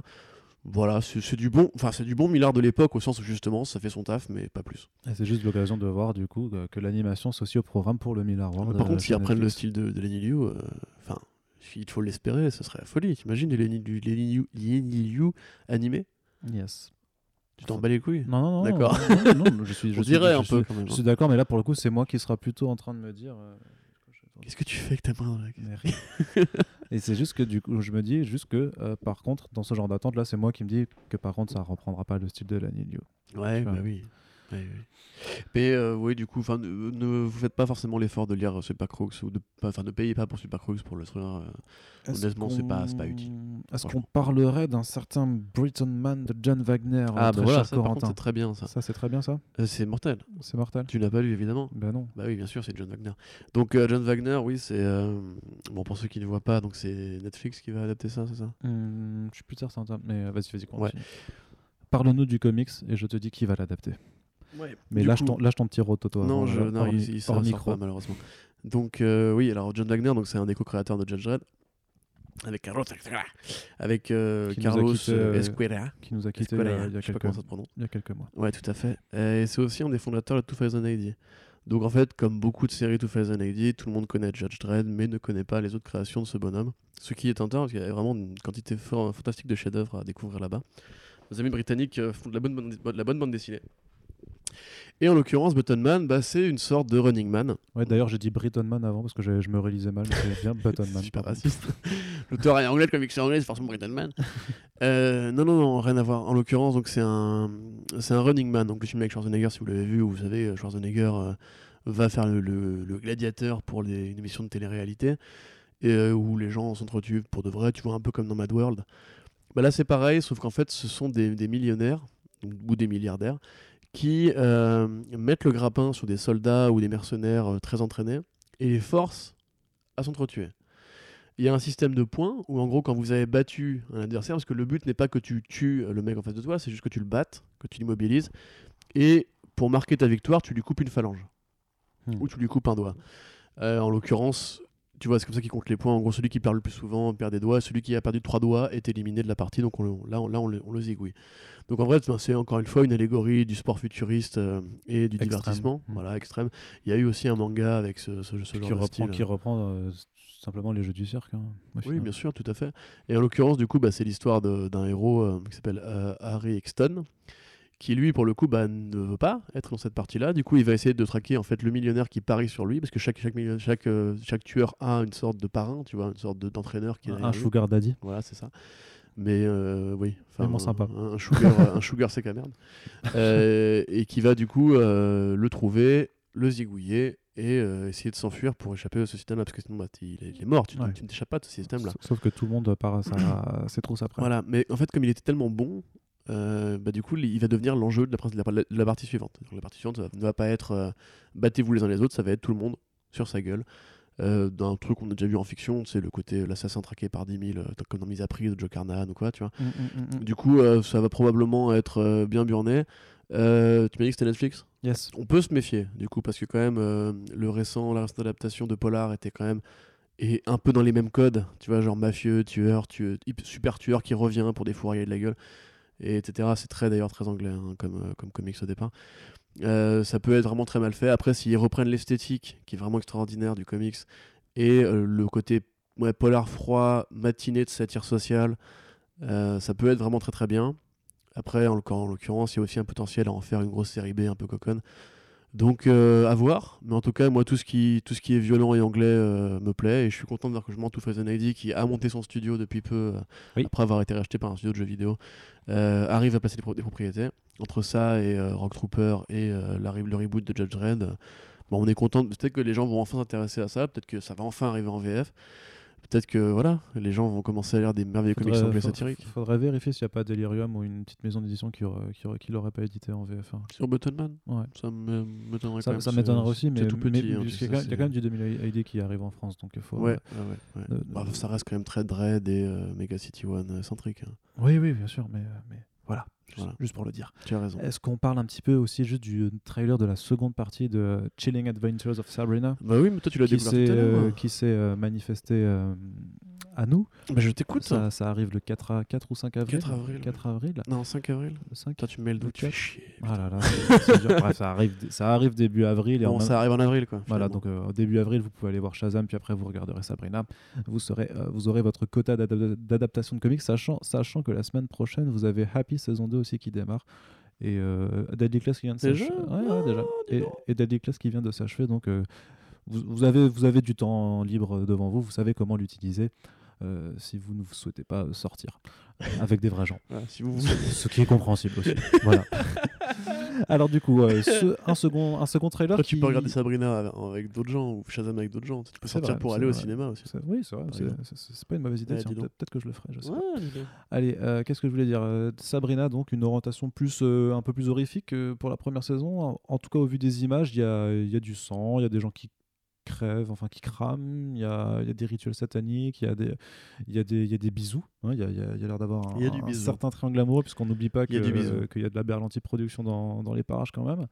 Une photo plutôt bien travaillée quand même. Ah, hein, grave, aussi. carrément. Ça a l'air toujours. Enfin, toi, je sais que tu avais bien aimé la première saison. Ah, donc, ouais, est-ce que ouais, ça. bah oui, bah, pour- bah, pour moi, c'était la meilleure adaptation de comics de l'année dernière. euh, hands Ah, down. Ah ouais, carrément. Des nouvelles séries, bien sûr, Des je- nouvelles parce que je séries, n'ai pas regardé que- Légion saison 2, oui, comme tout le monde le oui. sait.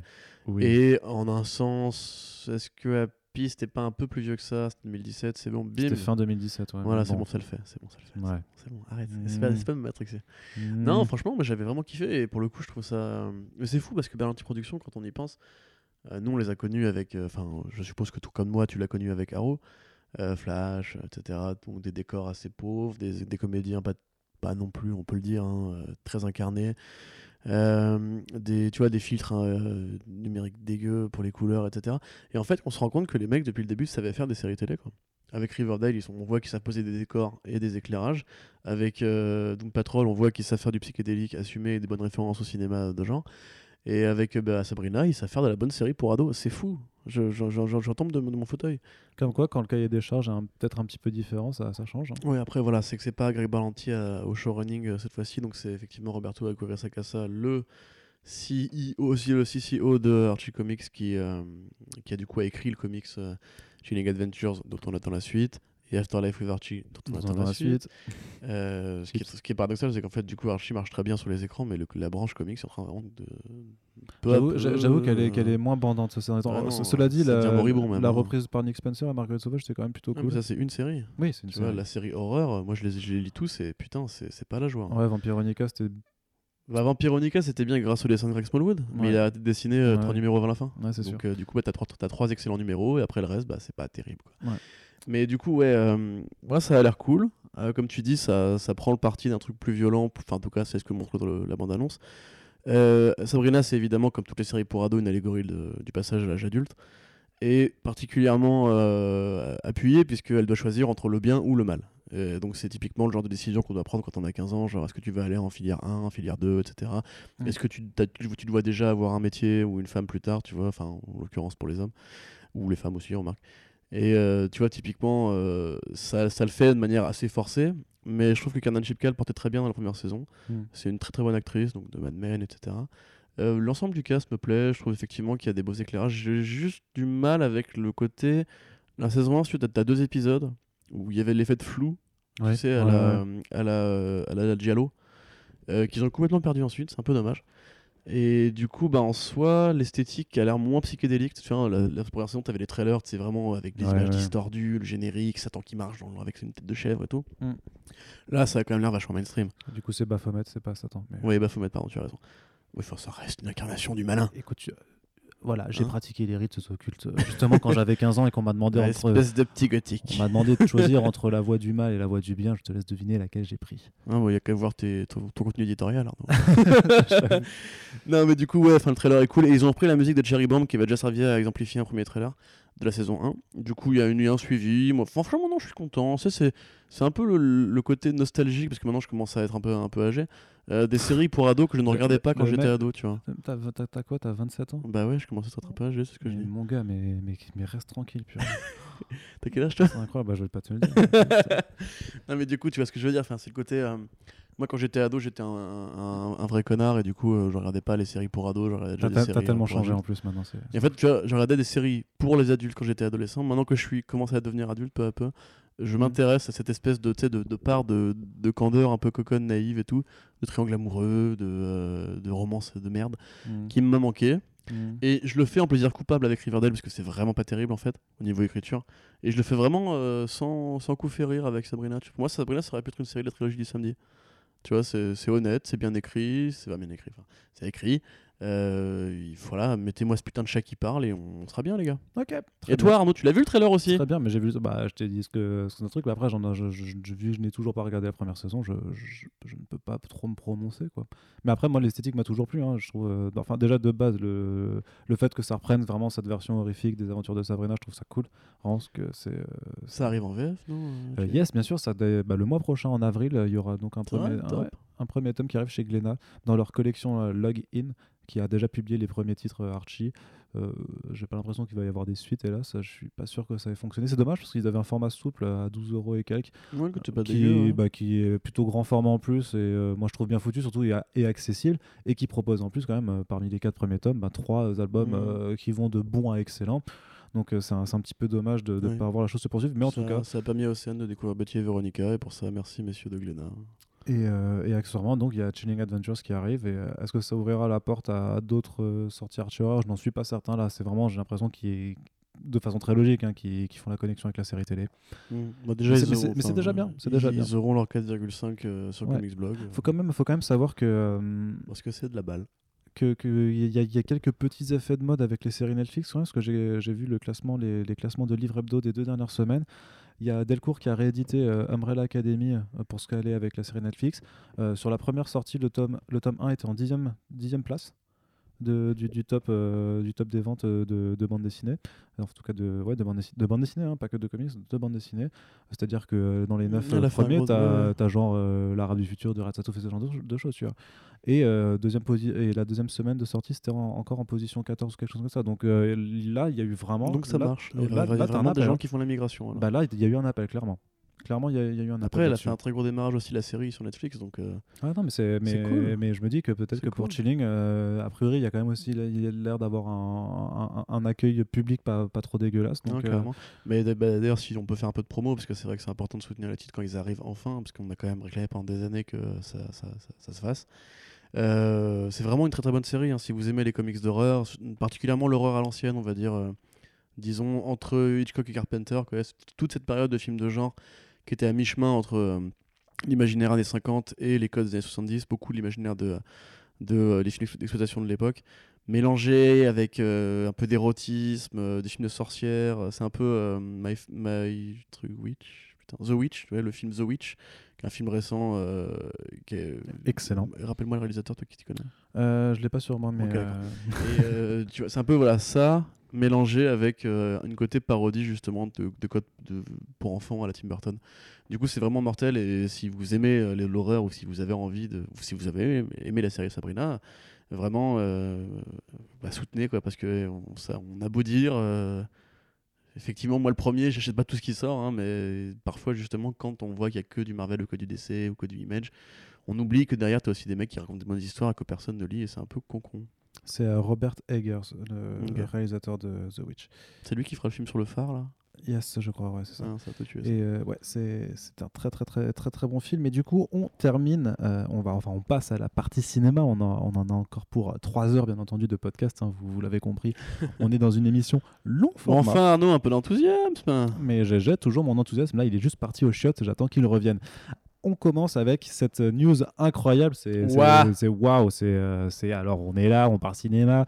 Le cinéma, qu'est-ce que c'est? C'est le divertissement grand public. On est là pour s'amuser. Les super héros, c'est fun, c'est cool. On, on aime bien tous ces, ces mecs en costume là qui, qui se donnent des, des coups de poing et qui s'amusent. qui C'est des aventures plutôt sympathiques. Alors, euh, chez Warner Bros. Qu'est-ce qui se passe chez Warner Bros Eh bien, vous savez qu'il y a un film qui s'appelle The Flash, qui est en production depuis 5, 6, 7, 5. 5 ans. 5 ans.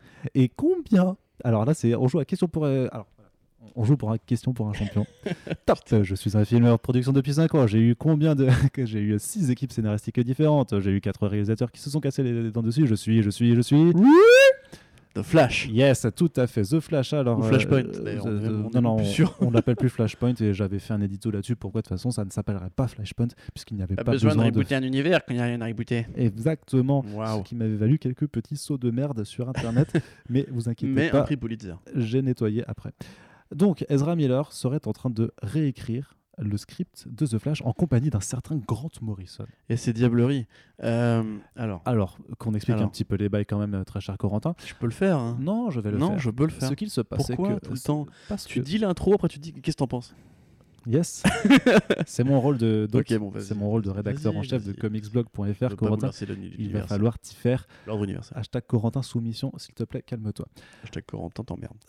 C'est pas Corentin, il est depuis bien vulgaire. hein. Quand même, c'est c'est n'importe quoi. Euh, heureusement qu'on n'est pas sur un service public. hein. Euh, Qu'est-ce que je disais? Donc, euh, c'est vrai que les deux scénaristes en poste qui sont euh, Jonathan Goldstein et son compère, John Francis Daly. voilà. Ah, il est bien Corentin d'un coup. hein. Ah, quand même, Ah. il, est, il est pratique parce que moi j'ai un gros problème avec les prénoms, il faut le savoir. Voilà, je, je fais une parenthèse sur ma vie. Alors pourquoi j'ai un problème pour retenir les prénoms et quel... on s'en bat les couilles.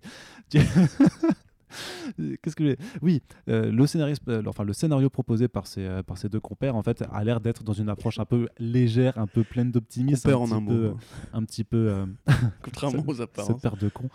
Euh, quelque chose qui serait a priori dans la vague euh, Aquaman ou euh, sans prise de tête, machin. Sauf que euh, ce cher Ezra Miller, qui a quand même signé euh, son contrat il y, a, il y a quelques années de ça maintenant pour incarner The Flash, aimerait bien quelque chose d'un peu plus sombre parce que Parce que c'est tout- Blacka. c'est- Parce que d'ici, c'est plus sombre que Marvel, c'est bien connu. Alors, en tout cas, on ne connaît pas la vraie raison, mais surtout, surtout en fait, ce qu'il est en train de faire, c'est donc c'est de proposer un script en compétition en fait avec celui qui est déjà fait par, euh, par, les, par les deux autres scénaristes, Goldshine et Lely. Et à, à l'issue duquel en fait Warner Bros va devoir choisir. Et a priori, ce qui est en jeu, c'est c'est pas juste une question de scénario, mais c'est que si euh, le script de Miller et Morrison n'est pas retenu, bah en fait euh, Miller euh, va, va- va juste euh, bah, quitter le rôle puisque son contrat officiellement se termine au mois de mai euh, 2019, donc de cette année. Est-ce qu'on va finir par voir The Flash sur grand écran ou pas? Oh, Corentin, c'est la question à 1000 euros. Bah, de toute façon, ils, vont- non, ils, fi- ils finiront par le faire. euh. Oui, mais bon, est-ce fait- qu'ils vont le faire avec Ezra Miller quoi? Ah, bah ça, par contre, j'en suis moins sûr. Mais en tout cas, le film Flash, c'est sûr. Ils ont fait 800 millions avec Wonder Woman. Là, Aquaman a, a pété les scores de la trilogie Nolan, ce qui est quand même. Enfin, je pense que personne ne l'avait vu venir, tu vois. Non. Euh, là, enfin, tu sais, quand les, les studios, c'est des gens très stupides. hein. C'est quand un, un truc marche, il faut, il faut insister. Il faut battre le fer pendant qu'il est chaud, tu vois. C'est pour ça que même, même, les, même les mauvais films qui marchent ont droit à une suite. Euh, là, actuellement, la priorité, on le sait, c'est justement la licence d'essai, puisque Warner bah, a des petits problèmes. Euh, et il face à une- très lourde concurrence, on y vient, on y vient. Une très lourde concurrence de, Warner, de Disney pardon, qui devient de plus en plus gros chaque année, de Netflix qui est déjà euh, énorme. Je crois que c'est. Enfin, Net Disney paie un truc comme 160 milliards aujourd'hui, et Netflix 150 milliards, tu vois, donc à deux, c'est 300 milliards de concurrence, on va dire. Donc, euh, non, non, ils vont, ils vont le faire, c'est sûr. C'est pas mal parce que ça permet d'acheter un ou deux États, non? Oui, un truc comme ça. Même un, deux pays euh, en Amérique du Sud ou euh, en Asie. Ah non, quand je disais États, je pensais à des pays en fait. Ah oui, pardon, on, ok. on peut acheter des pays. Oui. Ouais. Donc du coup, très clairement, moi je pense que il n'y a pas de doute là-dessus. Après, est-ce qu'ils vont le faire avec Ezra Miller? Ce serait une bonne façon de le virer. Tu vois, si justement ils ont envie de le virer, parce qu'on sait qu'ils se sont débarrassés de Henry Cavill et de Ben Affleck et Non, de Jared Leto Henry et de Joel Kinnaman et de Will Smith. Non, mais sinon il n'y a aucun mouvement de remplacement général, les gars. Arrêtez avec vos conspirations de théorie crafter. Henry Cavill, c'est pas dit. hein. tu tu le fais super bien. Ouais. J'ai envie de te baffer du coup. Bah, non, assez. euh, Non, non, mais effectivement, c'est pas dit, mais juste, il y a, il y a une, une envie de tuer le père. Chez Warner Bros. actuellement, il pourrait très bien. D'ailleurs, c'est très étonnant qu'ils aient voulu garder Ezra Miller parce que c'est pas, pas non plus comme si l'acteur avait. Il a une fanbase, hein, bien sûr. Ouais, mais- mais tu sais qu'il fait aussi les animaux fantastiques, donc euh, quelque part il est, il est à la maison, tu vois. Ouais, oui. C'est pour Oui. ça. Enfin, je pense que Mais c'est pas, hein. pas les mêmes producteurs. C'est c'est le même studio, mais c'est pas les mêmes producteurs. Oui, enfin. Non, non, non, mais c'est très différent. Il faut une, un studio, c'est des dizaines, des dizaines d'équipes différentes. Même au sein de Warner, il y a différents DC films. C'est un studio chez Warner, tu vois. Il peut se brouiller avec DC, avec DC films et rester en, en bon lien avec. Oui, euh, mais je pense que son. je ne sais pas quel studio fait les Harry Potter. Je crois pas qu'il a un contrat un peu overall deal. euh, T'es chez Warner, tu, tu restes chez Warner. Franchement, euh, franchement, j'en sais rien. Je ouais. pense qu'il aurait pas évoqué son départ si c'était pas. À mon avis, tu vois, Ezra Miller aussi, c'est une forme de Il chantage. l'évoque pas, hein, c'est le reporter, c'est le Hollywood Reporter qui, qui rappelle ça en fait. hein. C'est pas lui qui l'a dit, ouais les gars, euh, s'ils acceptent pas, je me casse. Il l'a pas Mais dit. sur, sur quoi il se base alors? Hein? Sur quoi il se base? Bah, parce qu'ils connaissent ces données, ils ont, ils ont ces données. Mais eux, du coup, enfin, eux, ils ont appris que le mec pourrait se barrer si jamais. Ouais, ouais. Ouais, c'est ce que je te dis. Du coup, je trouve en fait, c'est aussi une forme de, de chantage en mode mon script ou rien. Si vous voulez pas, je me casse. Mais à l'inverse, du coup, Warner, s'il voulait se débarrasser de ce mec qui est quand même pas celui qui a le plus brillé dans Justice League, pour aussi dire, écoutez, c'est une, une bonne excuse pour rebooter pour de vrai, tu vois.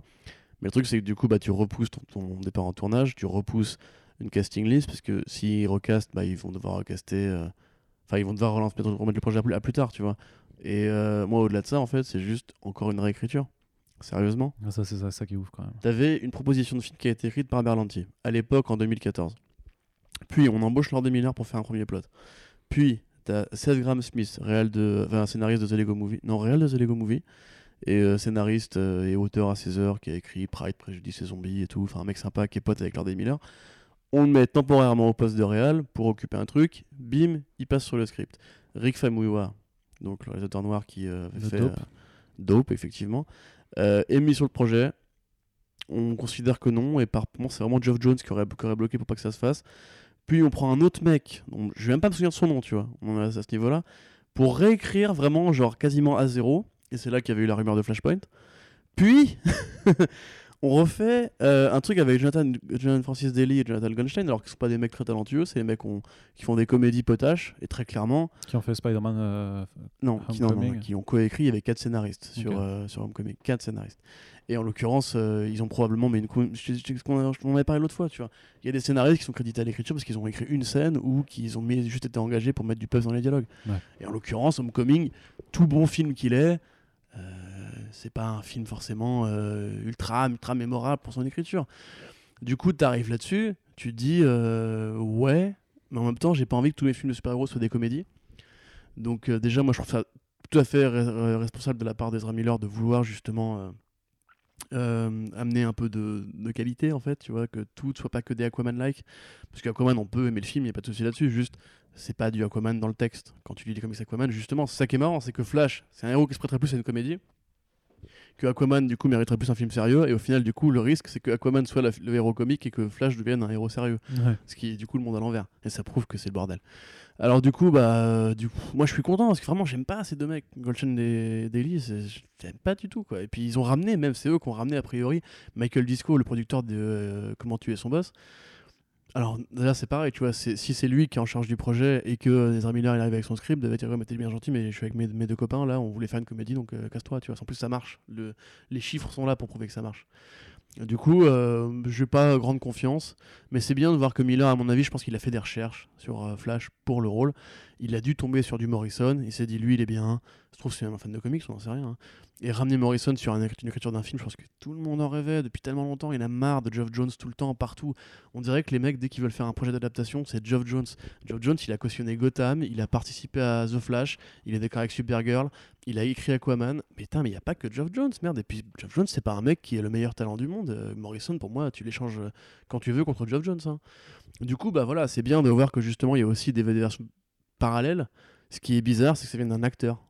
Tu vois Bah ouais. qu'il n'y ait pas un producteur qui se soit dit euh, moi ce que je n'ai pas envie de faire un film de, de tempo là, qui ressemblera à tous les autres j'ai envie de faire un truc un peu un peu particulier et tout non personne s'est dit ça tout le monde ça doit- voulait le truc, c'est que ça un doit- héros comique doit- pour Flash encore une fois C'est sûr qu'au bout de trois ans aussi, à végéter dans le rôle et à faire que en fait euh, la figuration dans Justice League, parce qu'il a, enfin, bon, il a fait, il, a, il est partie intégrante du film, mais il n'est pas non plus ultra présent.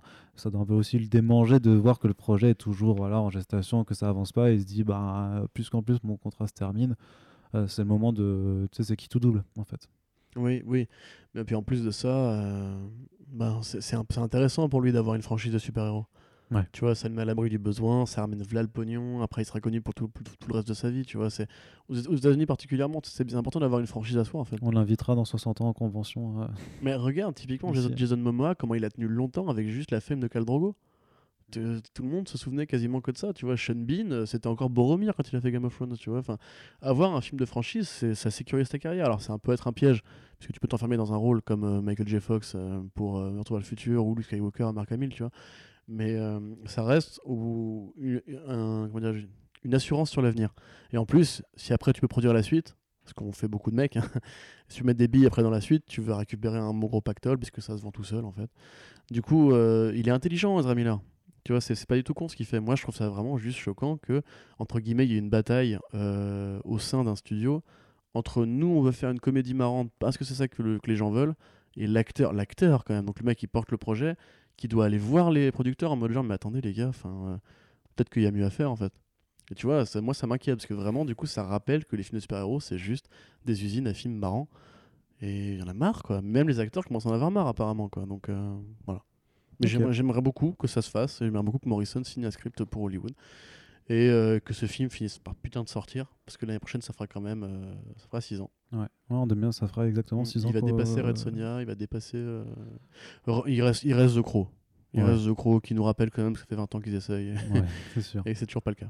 Allez, du coup, on continue. Alors, on fait une petite euh, parenthèse chez- Warner Bros. parce qu'il y a quand même une grosse nouvelle qui, qui nous est parvenue c'est que Kevin Sugihara a été viré. En tout cas, il a décidé de, de démissionner de son poste de, de PDG, de chairman de Warner Bros. suite à une affaire effectivement de chantage sexuel qui a été révélée par le Hollywood Tu veux Reporter. nous raconter ou- Alors je sais pas si on a, j'ai pas forcément envie de rentrer dans les détails, mais donc c'était avec, euh, tu, tu te rappelles du nom de Charlotte l'actrice? Kirk. Voilà, Charlotte Kirk. Donc en, en gros, c'est enfin c'est une histoire de, de, de A3, d'une relation A3 où Kevin Sojara aurait euh, eu des relations sexuelles avec donc euh, Charlotte Kirk euh, dans, dans Alors qu'il était marié. alors qu'il était marié en plus. Ouais, ça ne nous Après, regarde, pas. Ça, c'est ça, c'est son, son compas moral que, que ça regarde.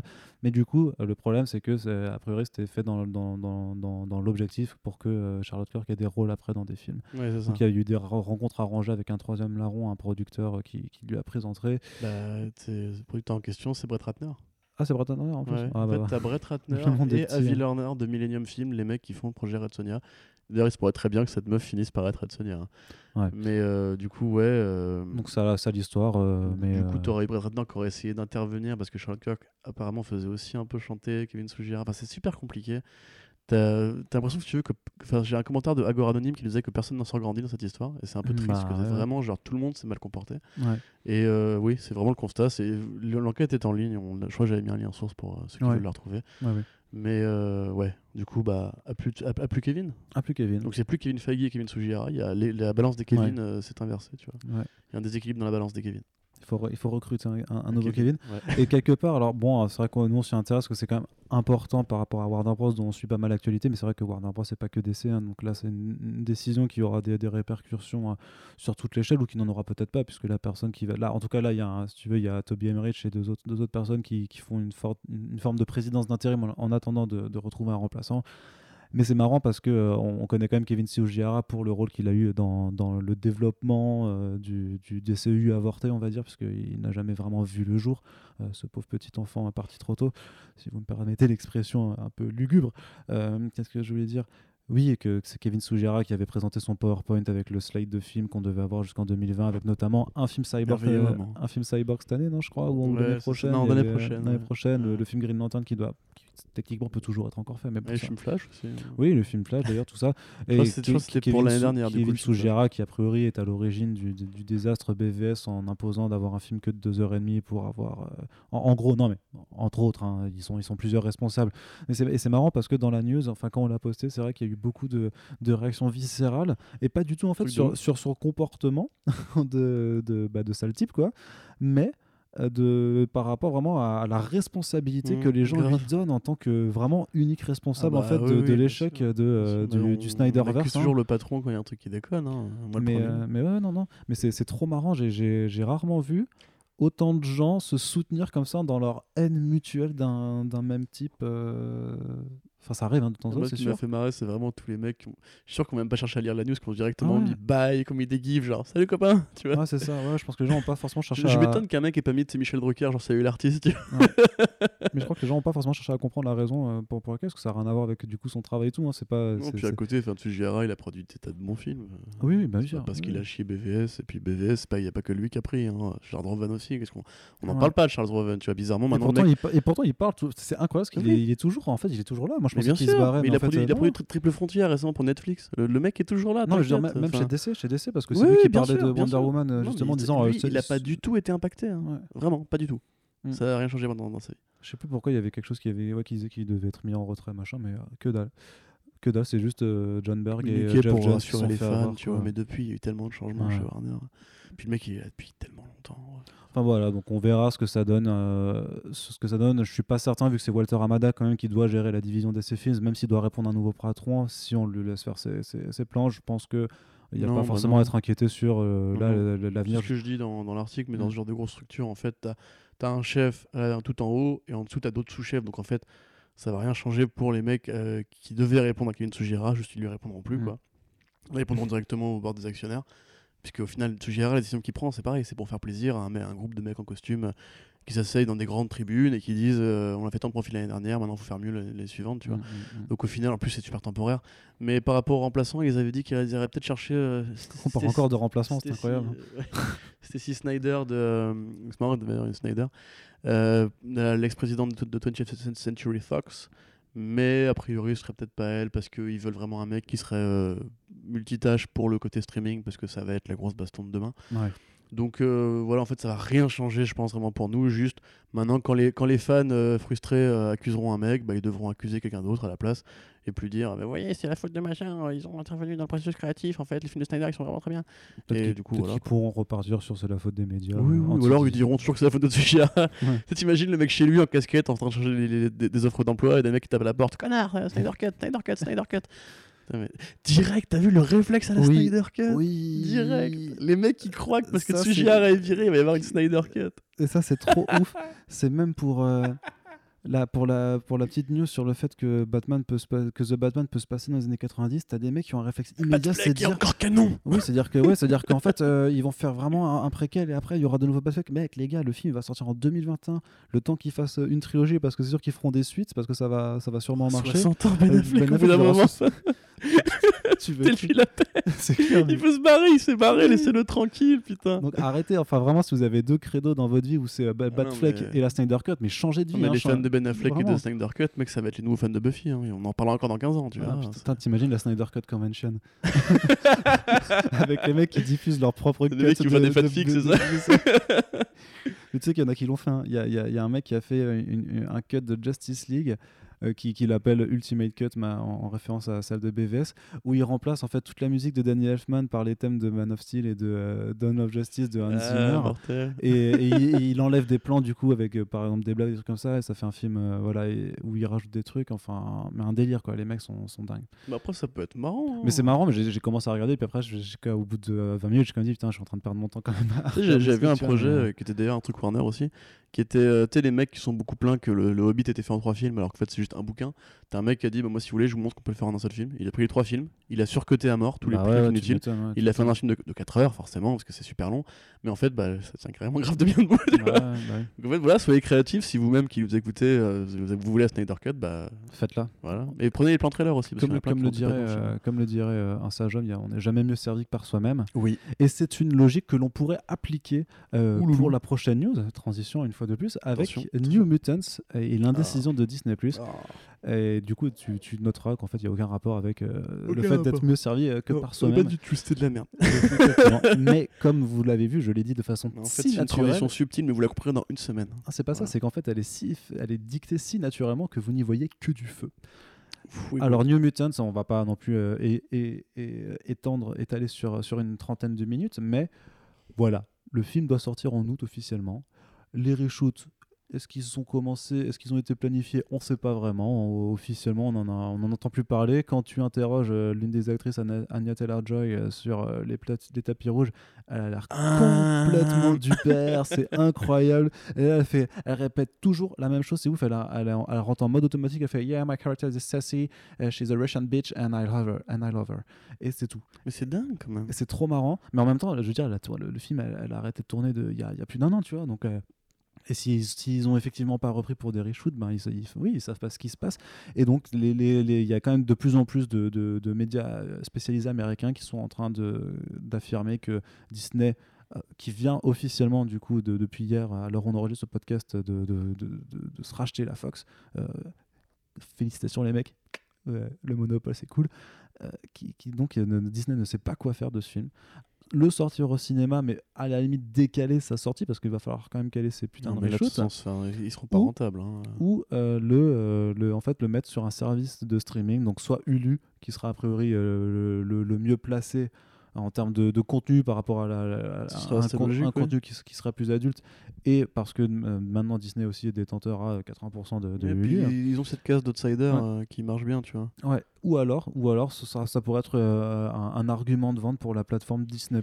Moi, je pense que ce serait un peu confusant puisqu'on sait qu'ils vont mettre truc en canon dans, Mm. sur Disney Plus par rapport au MCU. Donc, autant justement éloigner ce truc-là qui, qui est vraiment. un- Ouais, enfin, je sais pas comment, je sais un peu comment l'appeler. C'est une anomalie, quoi. Enfin, C'est un, mais c'est une histoire incroyable. Ouais, hein, ouais, mais c'est ouf. Enfin, je comprends pas qu'est-ce qu'ils ont chié à ce point-là, quoi.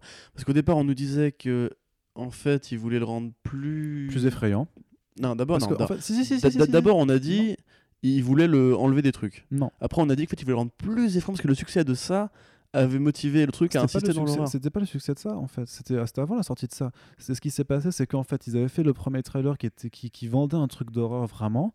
Et je- il me semble qu'il y a eu des projections tests où justement du coup le truc était pas assez horrifique. Ils se sont dit merde, mais en fait on vous a vendu un film d'horreur et on va se retrouver comme des cons avec un film en fait qui qui qui, qui, a pas ce côté-là qu'on vous vendait dans le trailer. Alors, plutôt que de faire machine arrière sur le sur la seconde bande annonce, ils se sont dit on va faire des reshoots à la fois pour ça mais aussi pour rajouter un cinquième personnage, a priori en, en tout numérique. Non, mais c'est un, délire. Le vilain avait changé aussi. Ouais, oui, t'as. T'avais John euh, Hamm qui devait jouer euh, Mr. Sinister, je ouais. crois. Bah, enfin, j'avais lu un papier récemment qui disait que ça avait, qu'au final, ça avait jamais été le cas, que c'était qu'une rumeur, donc euh, je, suis, je je moins certain Oui, là-dessus. oui, oui. Mais t'as quand même un. un- tu sais, c'est vraiment ce qu'on, ce qu'on appelle le development hell. Euh, Non, qui s'illustre, qui s'illustre, Mais, mais, en de, plus, c'est génial parce que c'est un développement L qui n'est pas temporel. En général, certains qu'on utilise pour parler des projets qui n'arrivent pas à se mettre en route, qui n'arrivent pas à se mettre en branle, qui, bah, comme Red mais alors que là, hein. techniquement, il y a un film qui est prêt à sortir. quoi. Voilà, ou comme euh, Flash, tu vois. il voilà. sera peut-être nul. Alors que là, le film, il est là, tu vois. Mais y a- je suis sûr même qu'il y a plusieurs versions de ce film. Tu y avoir, il doit y avoir la version projection test. La Snyder Il doit y avoir la version qui a été. la Boon Cut, sortez la Boon Cut. Mais tu vois, moi, ça me fait grave penser à l'époque de, de, de Fantastic Four. Mm. C'est le, le reboot où, euh, pareil, genre. euh, de Josh Trank. Sais, Josh Trank, il avait tourné un film qui était un, un Chronicle-like euh, qui avait l'air bien. Et en fait, les mecs se sont dit non, mais attends, parce qu'on peut quand même le vendre autrement. Hop, reshoot. Pourquoi? Finalement, ils le sortent, c'est de la merde. Et tu te dis, mais en fait, si ça se trouve, du coup, New Mutants, c'est un, un film qui est bien. Vous avez votre merde, mais vous voulez pas la sortir. Mais du coup, sortez peut-être le film qui était là au début, qui était bien. Du coup, non, enfin, je sais pas, c'est. C'est incroyable, en fait. Mm, mm, Parce mm. que, en plus, comment tu veux être rentable? Le film, du coup, ils ont retourné des scènes. Donc, coup, Non, c'est même pas ils ont dépensé de l'argent. Ils, ils les ont. ils- a priori, ils les ont Bah, même en pas tout cas, ils ont, retournés, ils ont au moins euh, renouvelé les acteurs pour, dans l'idée de les retourner un jour. Donc ça veut dire que tu, mets une rame de fric en plus. Euh, la, la- la- la- le- la- la promo avait commencé. Ouais. Même organisé pour jeter ça demande de l'argent, tu vois. Enfin, ils ont commencé la campagne de, de, de campagne de com, mais ils vont Ouais. jamais être rentables sur ce film. Et comment tu veux le revendre maintenant? Genre, euh, tout le monde s'en branle aujourd'hui. Non, il y a quand même pas mal de gens qui l'attendent, tu vois. Mais, euh, mais le grand public, là, il le grand euh, public l'a déjà oublié. Tu vois, ça, c'est ça, voilà. Mm. Numériquement, t'as les passionnés, c'est sûr. Mais, euh, je sais pas. Moi, je trouve ça vraiment, c'est incroyable. C'est Ouais, incroyable, genre, comment tu peux genre, faire disparaître un film comme ça du jour au lendemain Parce que t'as décidé qu'il était à la fois pas assez horrifique, mais après trop horrifique. Après, on va être acheté par Disney, du coup, est-ce que vraiment on a la priorité de faire ça? Mais en même temps, Dark Phoenix, c'est pareil, tu vois. Les gens Dark Phoenix, bon, on a viré le pédophile, du coup, euh, qui, qui veut, qui veut? Ah, toi là, le producteur? Allez, bon, tu viens. Euh, attends, attends, attends, attends, on repousse. Il faut qu'on reshoot 5 semaines. On refait tout, on enlève les aliens, etc. Non, mais t'es là, what? Mais qu'est-ce qui s'est passé? Pour moi, le mec qui cherche la licence de, la, de X-Men chez la Fox, il- je sais pas, il a découvert la Granja récemment. Enfin, c'est- c'est bizarre. hein. Franchement, Mm. entre les deux projets, tu te dis que il y a un truc qui déconne. Enfin, Ouais. Et à côté, Deadpool, ça se passe bien. mais Et à côté, euh, c'est le mec, il, il annonce Ouais, Gambit va se faire, t'inquiète. euh, Ouais, ouais. non, c'est sûr que non, enfin, arrêtez. Ah, moi, j'y ai cru. hein. Moi, j'ai- tu sais, moi, il me dit. je me euh, souviens, on avait ça- parlé. ça- Simon Kinberg, il dit que ça va se faire. Je sais pas, ok, ça va se faire. sûr, ça- se passe, ouais. Et tu sais, le mec, il, il, autorise tout, il fait Kitty Pride, ouais, on va le faire aussi, t'inquiète. Mais, mais c'est vrai qu'ils ont été dans une situation compliquée parce qu'il y avait un papier de Vanity Fair qui était sorti là-dessus où il disait en fait que en, en vrai c'était une situation euh, d'angoisse totale parce que les mecs devaient continuer de bosser euh, en mode normal et c'est pour ça qu'ils étaient là en train de dire bah, on continue à faire et ça ça avait été rapporté aussi que techniquement tout ce qui était en développement à date effective du rachat euh, pourrait être euh, con- continué, continué. Donc c'est à dire que si euh, X-Force par exemple avait, avait été mis en développement euh, au début d'année Ouais, comme c'était censé être le cas fait. tu vois Ouais. eh ben, ils auraient dû faire le truc au bout là effectivement Ils, auraient dû aller très vite, en fait, quitte à après. euh, Ouais, et en même temps, du coup, ils savaient plus trop à quoi répondre. Ils savaient qu'ils avaient un peu l'épée de Damoclès sur la tête, machin. Enfin, j'a- j'avoue que la situation doit pas. Tu sais, quand, quand on dit, ouais, va- il va y avoir une suppression de 4000 postes, je pense que tu dois pas être bien forcément tous les jours à ce genre de boulot. Hmm. Donc, Mais Doctor, Doctor Doom va peut-être se faire, ce qui est une très bonne nouvelle. ce qui pourrait être une bonne valeur. Enfin, en vrai, voilà. Donc, New Mutants, on ne sait pas ce qui se passe. C'est incroyable. Et un... j'espère qu'il y aura un, sortir. un énorme dossier à faire je pense qu'ils finiront par le sortir. Tu vois. Oui, oui. Tu sais, ils font peut-être comme, The Cloverfield Paradox ou comme Annihilation, c'est avec après la en- polémique, en gros, ils le vendront à un service de En streaming. DVD, en DVD sous le blouson au marché opus, tu sais, un truc comme ça. Mais tu me diras, en fait, c'est pareil, c'est une situation où il n'y a pas de perdant, parce que la Fox a dépensé la thune pour le faire, mais la Fox, bah, ils est foutent. Ils ont, ils ont été rachetés de toute façon. Disney, ça leur a pas coûté un copec. Du coup, ils arrivent d'un film gratos. Et effectivement, du coup, bah, forcément, ils savent pas quoi en faire. Mais euh, tu vois, genre, personne n'est perdant. La Fox, tous, tous ces, toutes Bah, ces moi, dettes ont moi, été. je dirais que tout euh, le monde est perdant quand même au final. parce que- Bah non, les fans sont perdants, mais dans les studios, euh, ils s'en branlent, tu vois. Genre, Ouais. la, la franchise X-Men, elle est morte. Euh, Disney, ils ont aucun intérêt à continuer ce que qu'avait fait la Fox avant. Tu vois, c'est comme pour Dark Phoenix, s'ils se plantent. En fait, tout Bah, le monde s'en fout. Ouais. Puisque le budget, comme a déjà été, enfin, a déjà été amorti par le rachat, entre guillemets, Euh, Disney, ça leur a pas coûté d'argent de faire le film. Du coup, bah, ils pourraient faire 0 euro 0 centime que ce genre, bah, on s'en- fout, on voulait arrêter le film de la franchise. Tu vois, c'est pareil, c'est genre. euh, c'est ces anomalies de, post-rachat, tu vois, où tu te dis, bon, bah, euh, qu'est-ce qu'on fait? Exactement. Allez, on continue encore avec du cinéma toujours. Et là, une nouvelle qui, nous, aura surpris, qui aura surpris et qui, quelque part, a fait ressentir une, forme de justice peut-être dans en ce bas monde. James Gunn, euh, réembauché par euh, Marvel Studios slash Disney pour réaliser Guardians of the Galaxy Volume 3. Et ce, sans, euh, sans euh, mettre de bâton dans les roues sur euh, son travail pour The Suicide Squad, puisque la film devrait démarrer sa production à début euh, 2021, février 2021 a priori, donc ça lui laissera largement le temps de tourner The Suicide Squad, de faire le tournage de Guardians 3 après, et puis ensuite de repartir en, tournée de presse pour, pour son autre film chez Warner Bros. Et quand même Alan Horn, donc, qui, aurait longuement discuté avec James Gunn, aurait apprécié l'attitude effectivement très professionnelle hein, de, James Gunn, d'avoir toujours été à la fois dans l'excuse par rapport à ça, parce que ça, n'en était jamais caché, il a, il a toujours assumé avoir été euh, un, un peu un, une- un provocateur euh, période euh, trauma et qu'il il essayait de- au jour le jour d'être la meilleure personne possible. Il n'a jamais critiqué le licenciement. Il n'a jamais critiqué le licenciement en disant qu'il comprenait la décision, machin. Il a jamais, effectivement, il a jamais bitché, machin. Il a, pardon pour le machin, c'est pas très, pas très. Ah, je croyais que, je croyais que c'était le bitché qui. Tu t'excusais pour le bitché. Ah non, non, non. C'était plus non. logique que tu t'excusais pour le machin. Ah non. non, non, qui n'est pas fan d'anglicisme. Et, euh, et bah, clairement, ça, ça a payé en fait. Euh, Ou alors c'est. Alors, En fait, ouais, putain, enfin, j'ai ouais. vu plein de. J'ai plus. J'ai j'ai Oui, vu tellement de théories du complot, voilà. débile comme quoi Euh, c'était fait exprès ouais, à cause du putain. rachat, je sais pas quoi. Mais Mais qu'est-ce que vous voilà. racontez? Qu'est-ce que vous fumez déjà, les gars? Mais euh, non, oui. Moi, je pense qu'il y, a- il y a une part de non-dit euh, qui est que Disney bah, devait être dans la merde. Parce que, en fait, à mon avis, c'était vraiment une réaction à vif. Rappelle-toi de la, la vitesse à laquelle ça a été fait. Dans la journée, il a été viré. hein. Mm. Dans la journée que les tweets sont sortis, Alan Horn, paf, euh, casse-toi, mec. Peut-être que des gens lui ont, lui ont tapé sur les doigts pour ça, d'ailleurs, on sait pas. hein. Mais ce qui est sûr, c'est que, euh, en fait, d'une foule en colère qu'il fallait absolument calmer et tamiser, bah, il y avait aussi beaucoup de fans. Des millions de fans euh, se sont exprimés là-dessus. Il y a eu des pétitions. euh, le casting a soutenu le réalisateur. À la fois, on sait que ça a créé de vives tensions au sein de l'équipe, notamment avec Dave Bautista, sur l'utilisation du script. Parce que lui, lui, par contre, a pas hésité à ouvrir sa gueule. Voilà. Mais pour la plupart ont eu un petit mot, que ce soit plus ou moins. euh, on imagine que ce qu'ils disent en micro est une version très amoindrie de ce qu'ils se disent en vrai, tu vois ce que je veux dire? À part Bautista qui, effectivement. euh, bah, après, il vient du MMA, tu vois, le mec, il a. Avait, avait menacé de quitter le projet si euh, le script Voilà. n'était pas utilisé. Mais du coup, moi, en fait, j'ai tendance à me dire qu'à la fois, oui, Disney euh, a, a apprécié l'attitude de James Gunn. À mon avis, surtout, il leur a facilité la vie pour le reprendre en douceur. Parce que en vrai, si tu prends le truc, ils étaient un peu pris en, en, étau entre justement, on est un peu obligé de faire Gradient 3. En même temps, si on prend un autre mec, on passera pour des crevards. Et en plus, il faut qu'on prenne le script parce que sinon, il y en a un qui veut se barrer et on n'a pas les moyens de le tuer ou de le faire disparaître tout de suite. Du coup, tu vois, genre pour moi, c'était un petit peu genre la meilleure, dans ce qu'on a toujours dit, la meilleure solution, ça aurait été de le reprendre. Et ils ont peut-être mis du temps à s'en apercevoir. Quelles sont les raisons Ça après, voilà. Moi, je pense que il y a aussi un côté, euh, c'était difficile de faire autrement et ils se sont aperçus que c'était peut-être la, la meilleure solution. Et pour s'en sortir, si tu veux à bon compte, ils vendent l'idée que Alan Horn, dans sa grande mensuétude, a pardonné aux vilains puis, euh, pédophiles. tu sais, puis tu sais, tu sais, sais ce, qui, ce qui se passe aussi, c'est qu'à la fois euh, James Gunn euh, est sur d'autres autres choses et ils, et ils se sont aperçus que ah, bah, quand on a appris qu'il était sur, sur The Suicide Squad, bah, il n'y a pas eu de nouveau une frange ultra de, de, de réaction disproportionnée en disant Ah quoi, vous, emba- vous embauchez un pédophile et de, Oui, et de que Warner Bros. Euh, on le met sur Brightburn, le film de Sony qui Et est- Il n'y a pas que Warner qui. Enfin, Ouais. d'autres gens voulaient récupérer. hein, façon, ouais, et Gunn. t'as as Brightburn qui arrive et là aussi il n'y a pas de report où ils se disent et c'est vrai qu'en fait il n'y a rien qui est sorti non plus Ah ouais, hein, et ça, voilà, Il n'y a pas eu de vraie affaire. voilà. Voilà.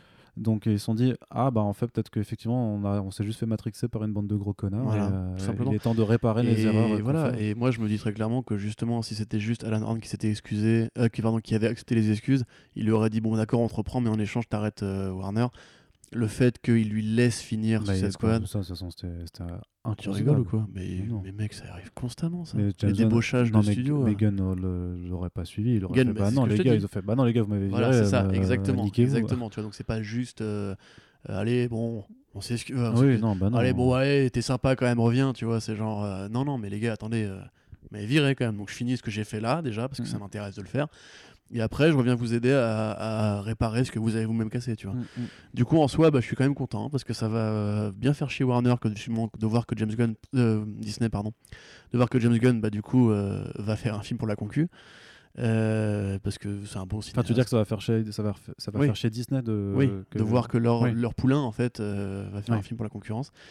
Euh, maintenant, en fait, moi, ce qui m'intéresse plus, au-delà des polémiques, et des, des grands complotistes qui croient que c'était un arrangement entre Disney et Warner pour s'échanger James Gunn sans casser le contrat d'exclusivité, oh là là, mon dieu, c'est tout à fait logique que Disney ait voulu envoyer euh, l'un de ses poulains à la concurrence pour qu'il leur fasse un film. Disons, les gars, on est trop sympa. hein. Mais euh, c'est plutôt de voir comment lui-même va gérer, en fait, vivement ce, ce côté double casquette. Parce que moi, je pense que du coup, sais, lui, il est là pour faire des films. hein. je pense qu'après Gardien 3, il n'y aura plus de James Gunn chez Disney. Non. Tu vois, parce qu'on on sait qu'à une époque, il était prévu pour que, que soit l'architecte du cosmique. Il rencontrait régulièrement Feige pour parler de projets Mhm. Nova, etc. Euh, moi, je pense qu'après avoir fait Gardien 3, je dis pas qu'il est rancunier ou quoi, hein, je dis juste qu'il aura fait le tour du sujet. Et que justement, il a parlé pendant des années de, de faire des films chez, DC. Tu vois, il évoquait John X, Swamp Thing et tout. Maintenant qu'une porte s'est ouverte, il n'y a pas de raison. Après, peut-être qu'il a envie aussi de faire d'autres choses que des films de comics, hein, c'est possible Mhm. aussi.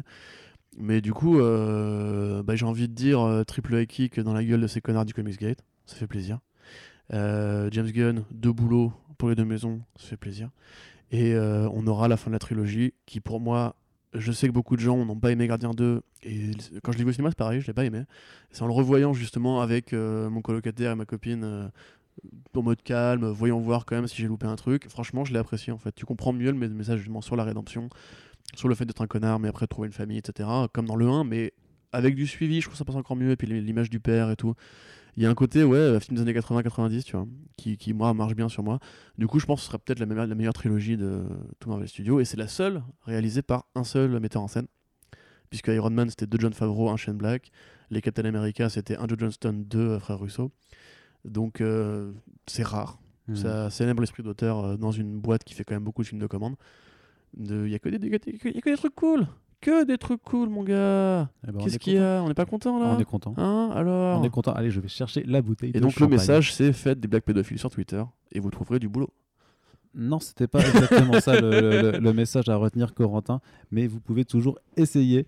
Euh, Non. Et, vous- et vous nous direz si ça a marché Ou pour alors vous. dites, dites pas que c'est grâce à nous. Ouais, ne dites juste pas que c'est. Enfin, vous pouvez dire que c'est Corentin qui vous l'a conseillé. Euh, je vous donnerai ses coordonnées dans euh, un petit message en bas du podcast. Du coup, Ouais. si vous voulez faire un peu de diffamation, ça fait toujours plaisir. Si vous êtes alsacien, Allez, vous pouvez allez. venir me casser la gueule, vous aussi. Effectivement, parce que tu, tu- apparemment, tu as beaucoup de bails contre les Alsaciens. Et alors, les Alsaciens qui achètent des Blu-ray, je ne te dis pas ce que ça donne. C'est eux, qui veulent ma mort. Allez, on continue quand même avec sur The Suicide Squad justement pour, bah, a priori, c'est- c'est vraiment un reboot. Ouais, c'est ce qu'a dit euh, Peter Safran. Peter. J'adore son nom. Peter C'est Safran. le, c'est- c'est- c'est le copain de Romain Curie. Ah, pas Eh, mal, eh, pas mal. eh, Eh, eh. Qu'est-ce qu'on se barre, putain 4-0 Ouais, pour c'est l'humour. génial, les 4-0. blagues sur les aromates, mon gars. 4-0 pour l'humour. Du coup, Peter Safran, donc, est- alors qu'en fait, c'est marrant parce que c'est vraiment le chaînon manquant entre James Wan et Ja- Ja- James Gunn. James Gunn, ouais, putain, James, il y a des James, des, des Kevin partout, ils ont toujours le même prénom. Sachant qu'il est aussi producteur de cha- enfin qu'il est producteur de chasse à Bah oui, c'est pour ça, parce que James voilà. Wan, c'est lui qui a formé David Sundberg, euh, qui du coup après a fait Annabelle pour l'univers Conjuring, qui a été produit par Safran. Donc du coup, il est vraiment le lien entre euh, plein de mecs euh, qui n'ont rien à voir entre eux a priori, puisqu'il a aussi produit les PG Porn, Horribilis et Super, donc trois, trois- Ah. deux films et une série de James Gunn. Donc c'est vraiment en fait un mec qui fait la connexion entre et peut-être que même que c'est lui qui l'a ramené. hein. Ouais. C'est pas du tout impossible parce que finalement, euh, pour le suivre sur les PG Porn et sur ses deux premières productions, c'est forcément que c'était un fan. Euh, du coup, bah, il a clairement dit, euh, et on imagine que justement, vu leur proximité, leur histoire commune, il est dans, il est dans les bails. hein, parce qu'il produit Shazam, mais il produit aussi Aquaman, donc c'est vraiment un mec qui pèse Bah, il va Chez produire, Warner. il va produire Suicide Squad en fait. très probablement. Il a dit non, non, mais Suicide Squad 2, non, c'est reboot, reboot, reboot. Comme je te l'avais dit d'ailleurs. Et euh, typiquement, T'avais on- dit ça, toi. j'avais dit ça. On va, je retrouverai le podcast, tout ce que j'ai dit, et tu vas voir, tu vas voir. Mais je, je suis sûr que c'est pas vrai. Mais c'est c'est vrai. Ah bah non, tu c'est m'avais pas- dit, mais non, enfin, c'est un relaunch parce qu'il y a Harley Quinn dedans. Ah, tu m'as- tu m'as- Non, oui, non, mais. Et c'est là que c'est chelou, par contre. Soft reboot. C'est là que c'est chelou. C'est qu'il y a Harleen Quinzel version Margot Robbie, a priori, d'après Mark Hughes, qui peut-être s'est trompé, on sait pas. Parce qu'un coup, il avait dit qu'il y serait pas, puis après, après il avait dit, en fait, non, si, pardon, excusez-moi, elle y est, en fait. Hmm. T'es là, bon, bah, qu'est-ce que oui. Décide-toi. Idris Elba en Deadshot, Joel Kinnaman out, un roster qui n'a rien à voir, King Shark, Polka Dot Man, etc. Euh, T'as envie de dire encore une fois que c'est dans la politique de Warner de tuer le père. puisque à côté de ça, on l'a pas dit, mais Wonder Woman 84 qui n'est pas une suite. Euh, The Batman qui est du coup pas une préquelle, mais pareil, une sorte de reboot années 90. Euh, en un sens, t'as envie de dire que The Flash va être le, le seul truc qui va rester encore vaguement lié à Justice League avec Aquaman, quoi. C'est bizarre quand même. T'as vraiment une peur, si tu veux, de dire suite, tu vois, chez Warner en ce moment. C'est genre pas de Mhm. suite. Non, non, non. non. Des stand-alone. Il y, a- il y a rien eu avant, tu vois. On du- oublie. C'est ouais, vraiment la, la politique du stand-alone. quoi. Ouais. C'est, euh, la politique de faire tabula rasa, quoi. C'est euh, tout Mm. ce qu'il y a eu avant, on a gardé ce qui marchait, mais après le reste. euh, et tu verras dans Command 2, tu n'auras pas plus de lien avec euh, la Justice League, alors qu'il est censé y être, tu vois. Mm. Mais il a même pas son costume de Justice League. Et du coup, euh, bah c'est c'est cool. Moi personnellement, je suis content. Ça veut dire que Hogan aura les mains libres. Euh, J'attends des vannes bien méta sur le premier. Et Ouais. euh, en un sens, on peut quand même se le dire aujourd'hui, euh, comme on s'était dit à l'époque d'ailleurs. Suicide Squad, franchement, c'est vraiment le pire film de super-héros euh, de ces cinq dernières années. ouais, il y a Venom, non, non, il y a Venom. Non, non, même. mais c'est pire Ah, Suicide. Squad. Non. Franchement, Ah c'est non. pire Suicide Squad. Non. Oh, je te jure. Non. Mais, mais juste au niveau technique. Les éclairages dans Venom, c'est travaillé. Le, le cast, le le- cast de Venom, c'est vachement mieux. C'est le seul truc que t'as retenu, c'est ces violence flair. Euh, et- attends, Bah le ouais. cast, il est opaque. Bah, Mathieu. Libatique, mon gars, qu'est-ce qu'il y a? Mais- Mais monsieur, mais respectez-vous, enfin. Ok, bon, dans ce cas-là. Attends, mais il y a Ludwig Göransson à la musique, mon pote. Ouais, mais il fait un Il a un travail- Oscar, ta gueule. Ouais, il a eu un Oscar, mais il fait un travail de merde. hein. Non, franchement, attends, Venom, c'est de la merde, mais c'est genre, quand on l'a vu, on n'était pas énervé, tu vois. Moi, quand je remate euh, Suicide Squad, j'ai envie de claquer mon Eh bah, oui, mais parce que t'as- parce que t'aimes bien l'équipe originale et t'aimes bien le Run Strander, quoi, c'est pour ça. Non, non, je, non, juste, je déteste le film. Je pourrais euh, ne pas avoir lu les comics, je déteste ce film, c'est une merde. Alors ça tombe bien, j'ai un Blu-ray euh, métallique à t'offrir. oui, je sais. Arnaud a le steelbook, combien? 30 balles, 50 balles? Je sais pas. Ouais, Non, bref, Arnaud, non, Arnaud a 25 le, a balles, le 25 steelbook. balles, Ah, 25 excuse-moi. excuse-moi, Tu sais qu'il est toujours sous blister. hein. Mais tu l'as acheté quand t'étais encore étudiant. Ouais. Du coup, le coût de la vie était pas le même. Donc Ah, là, t'as vraiment fait un sacrifice. Bon. T'as renoncé à trois repas non, pour ça. Non, j'étais pas étudiant, j'étais en thèse, je gagnais plein Ah, pardon, la va. thune, s'il te plaît. Ok, excuse-moi. Ah oui. Non, du coup, c'est de la merde, tout ça. Quoi. Ouais, c'est de la- Tant mieux, c'est fini. Non, mais c'est de la merde, mais. Venom, c'est aussi de la merde, euh, qu'on qu'on se le dise. Allez, on termine ce podcast avec l'actu chaude patate. Oh mon De- dieu, un de- trailer Ah oui, c'est ça, c'est encore un trailer, mais euh, du coup, euh, savant effort de Marvel Studios qui dégaine, voilà, comme ça, une semaine Safran après. effort. Ah, savant effort, ouais. Safran est fort. Safran effort. Peter Safran effort. Oui euh, de euh, euh, Marcel Curie, du coup. non, Romain Curie, j'avais dit, c'était Romain Curie. Tout à fait. Et Arthur Ah. Curry, du coup. Et Arthur Curie, du coup. Ils sont sûrement reliés. Oui. de- C'est des fans de pull orange, tous les Du coup, c'est vrai que c'est Peter Safran qui euh, produit les aventures d'Arthur C'est Curie. génial. Je, Je savais que tu vois, t'as trouvé ton chemin vers cette blague. Il y a, y un, vois il y a un aromate verse à faire là, clairement. c'est, euh, est sur des bons bails. Euh, genre, Au bon un brin de nostalgie. tu dis qu'il y a Pepper Potts juste de l'autre côté Oh, qui oh, tu vois. Oh, c'est- un festival c'est incroyable. C'est vraiment incroyable. Allez, euh, qu'est-ce que je veux dire? Oui, euh, une semaine après la sortie de. euh, enfin, même par rapport à la sortie aux Éta- aux États-Unis, c'était genre 5 jours après, vraiment juste après le premier week-end d'exploitation de Captain Marvel dans les salles de cinéma. Marvel Studios qui décide de, de, de release online. Non, non, non, non, non, ça on a dit que t'arrêtais par contre. J'adore. Non, non. Ah, c'est- c'est- ça va être sur le bingo aussi, tu vois. Arnaud prend un accent anglais. Euh, non, non, c'est pas un accent anglais, ça. Enfin, c'est- il, il parle en, en franglais. Euh, Qu'est-ce que je voulais dire? Oui, Marvel Studios, donc, qui met en ligne là à 13h40 euh, en mode euh, voilà euh, à l'arrache complet un trailer du coup de 2 minutes euh, avec un vrai full trailer de Avengers Endgame Like. Like a Boss avec une reprise du thème dramatique et tellement bien orchestré. Alors voilà, c'est en plus c'est parfait, c'est parfait parce que c'est vraiment c'est euh, le trailer qui débarque en loose day Quand et et qui t'offre que enfin qui te qui donne que dalle enfin qui, qui, qui te dit qui te rappelle juste en fait oui effectivement bah à la fin d'Avengers Infinity War t'as euh, le somme parce que les- la moitié de tes potes euh, sont partis en fumée littéralement et qu'il est temps de euh, du coup de bah, de euh, pardon de, reprendre des forces et d'aller se battre pour un grand baroud d'honneur puisque euh, Avengers Endgame s'annonce comme une conclusion à un ensemble de 22 films. On voit quand même les personnages qui étaient absents pendant Infinity War, notamment Hawkeye et euh, euh, notamment enfin notamment Hawkeye et Ant-Man pardon avec Hawkeye qui, change enfin Ronin du coup qui change trois fois de coupe de cheveux dans le trailer et Black Widow aussi d'ailleurs c'est assez particulier il y a beaucoup de, petits détails comme ça un peu esthétiques qui, qui ont été relevés Eh, Les cheveux Et- de Jeremy Renner, c'est très esthétique. et euh, moi je les aime bien ces, ces cheveux Putain, un punk à chien de merde. moi j'aime trop cette coupe C'est horrible. je me la ferais bien Ah, pire truc. moi je l'aime bien écoute Pire truc. Pire mec. moi je l'aime bien Au secours. arrête t'es fatigant. Et, euh, et voilà, et ça, ça ne te donne pas plus d'indications sur l'intrigue. Tu vois très bien qu'il va y avoir de l'action. Tu as quelques petits plans comme ça qui donnent les frissons. Tu as cette utilisation. Alors, il y en a qui critiquent. Moi, je trouve que c'est plutôt euh, bienvenu de remettre en flashback le- justement euh, des, des- des extraits des premiers films du MCU pour quand même rappeler un peu ce- cet héritage euh, auquel on va avoir. euh, Enfin, à la fin, de, du coup, un peu de, de cet héritage auquel on va avoir droit, de remettre les, les passages de la mort des personnages à- en noir et blanc avec euh, juste en éclairant sur le rouge. Alors, il y en a qui disent qu'il y a une signification à ce que ce soit rouge parce que la pierre de Oui, réalité, blablabla. Oh oui, ça, oui. Il y, y a forcément. Enfin, je sais pas. Bien, Mais voilà, je. je bien le voyage dans le temps. Ouais. Parce que gris et rouge, c'est les couleurs d'Ant-Man.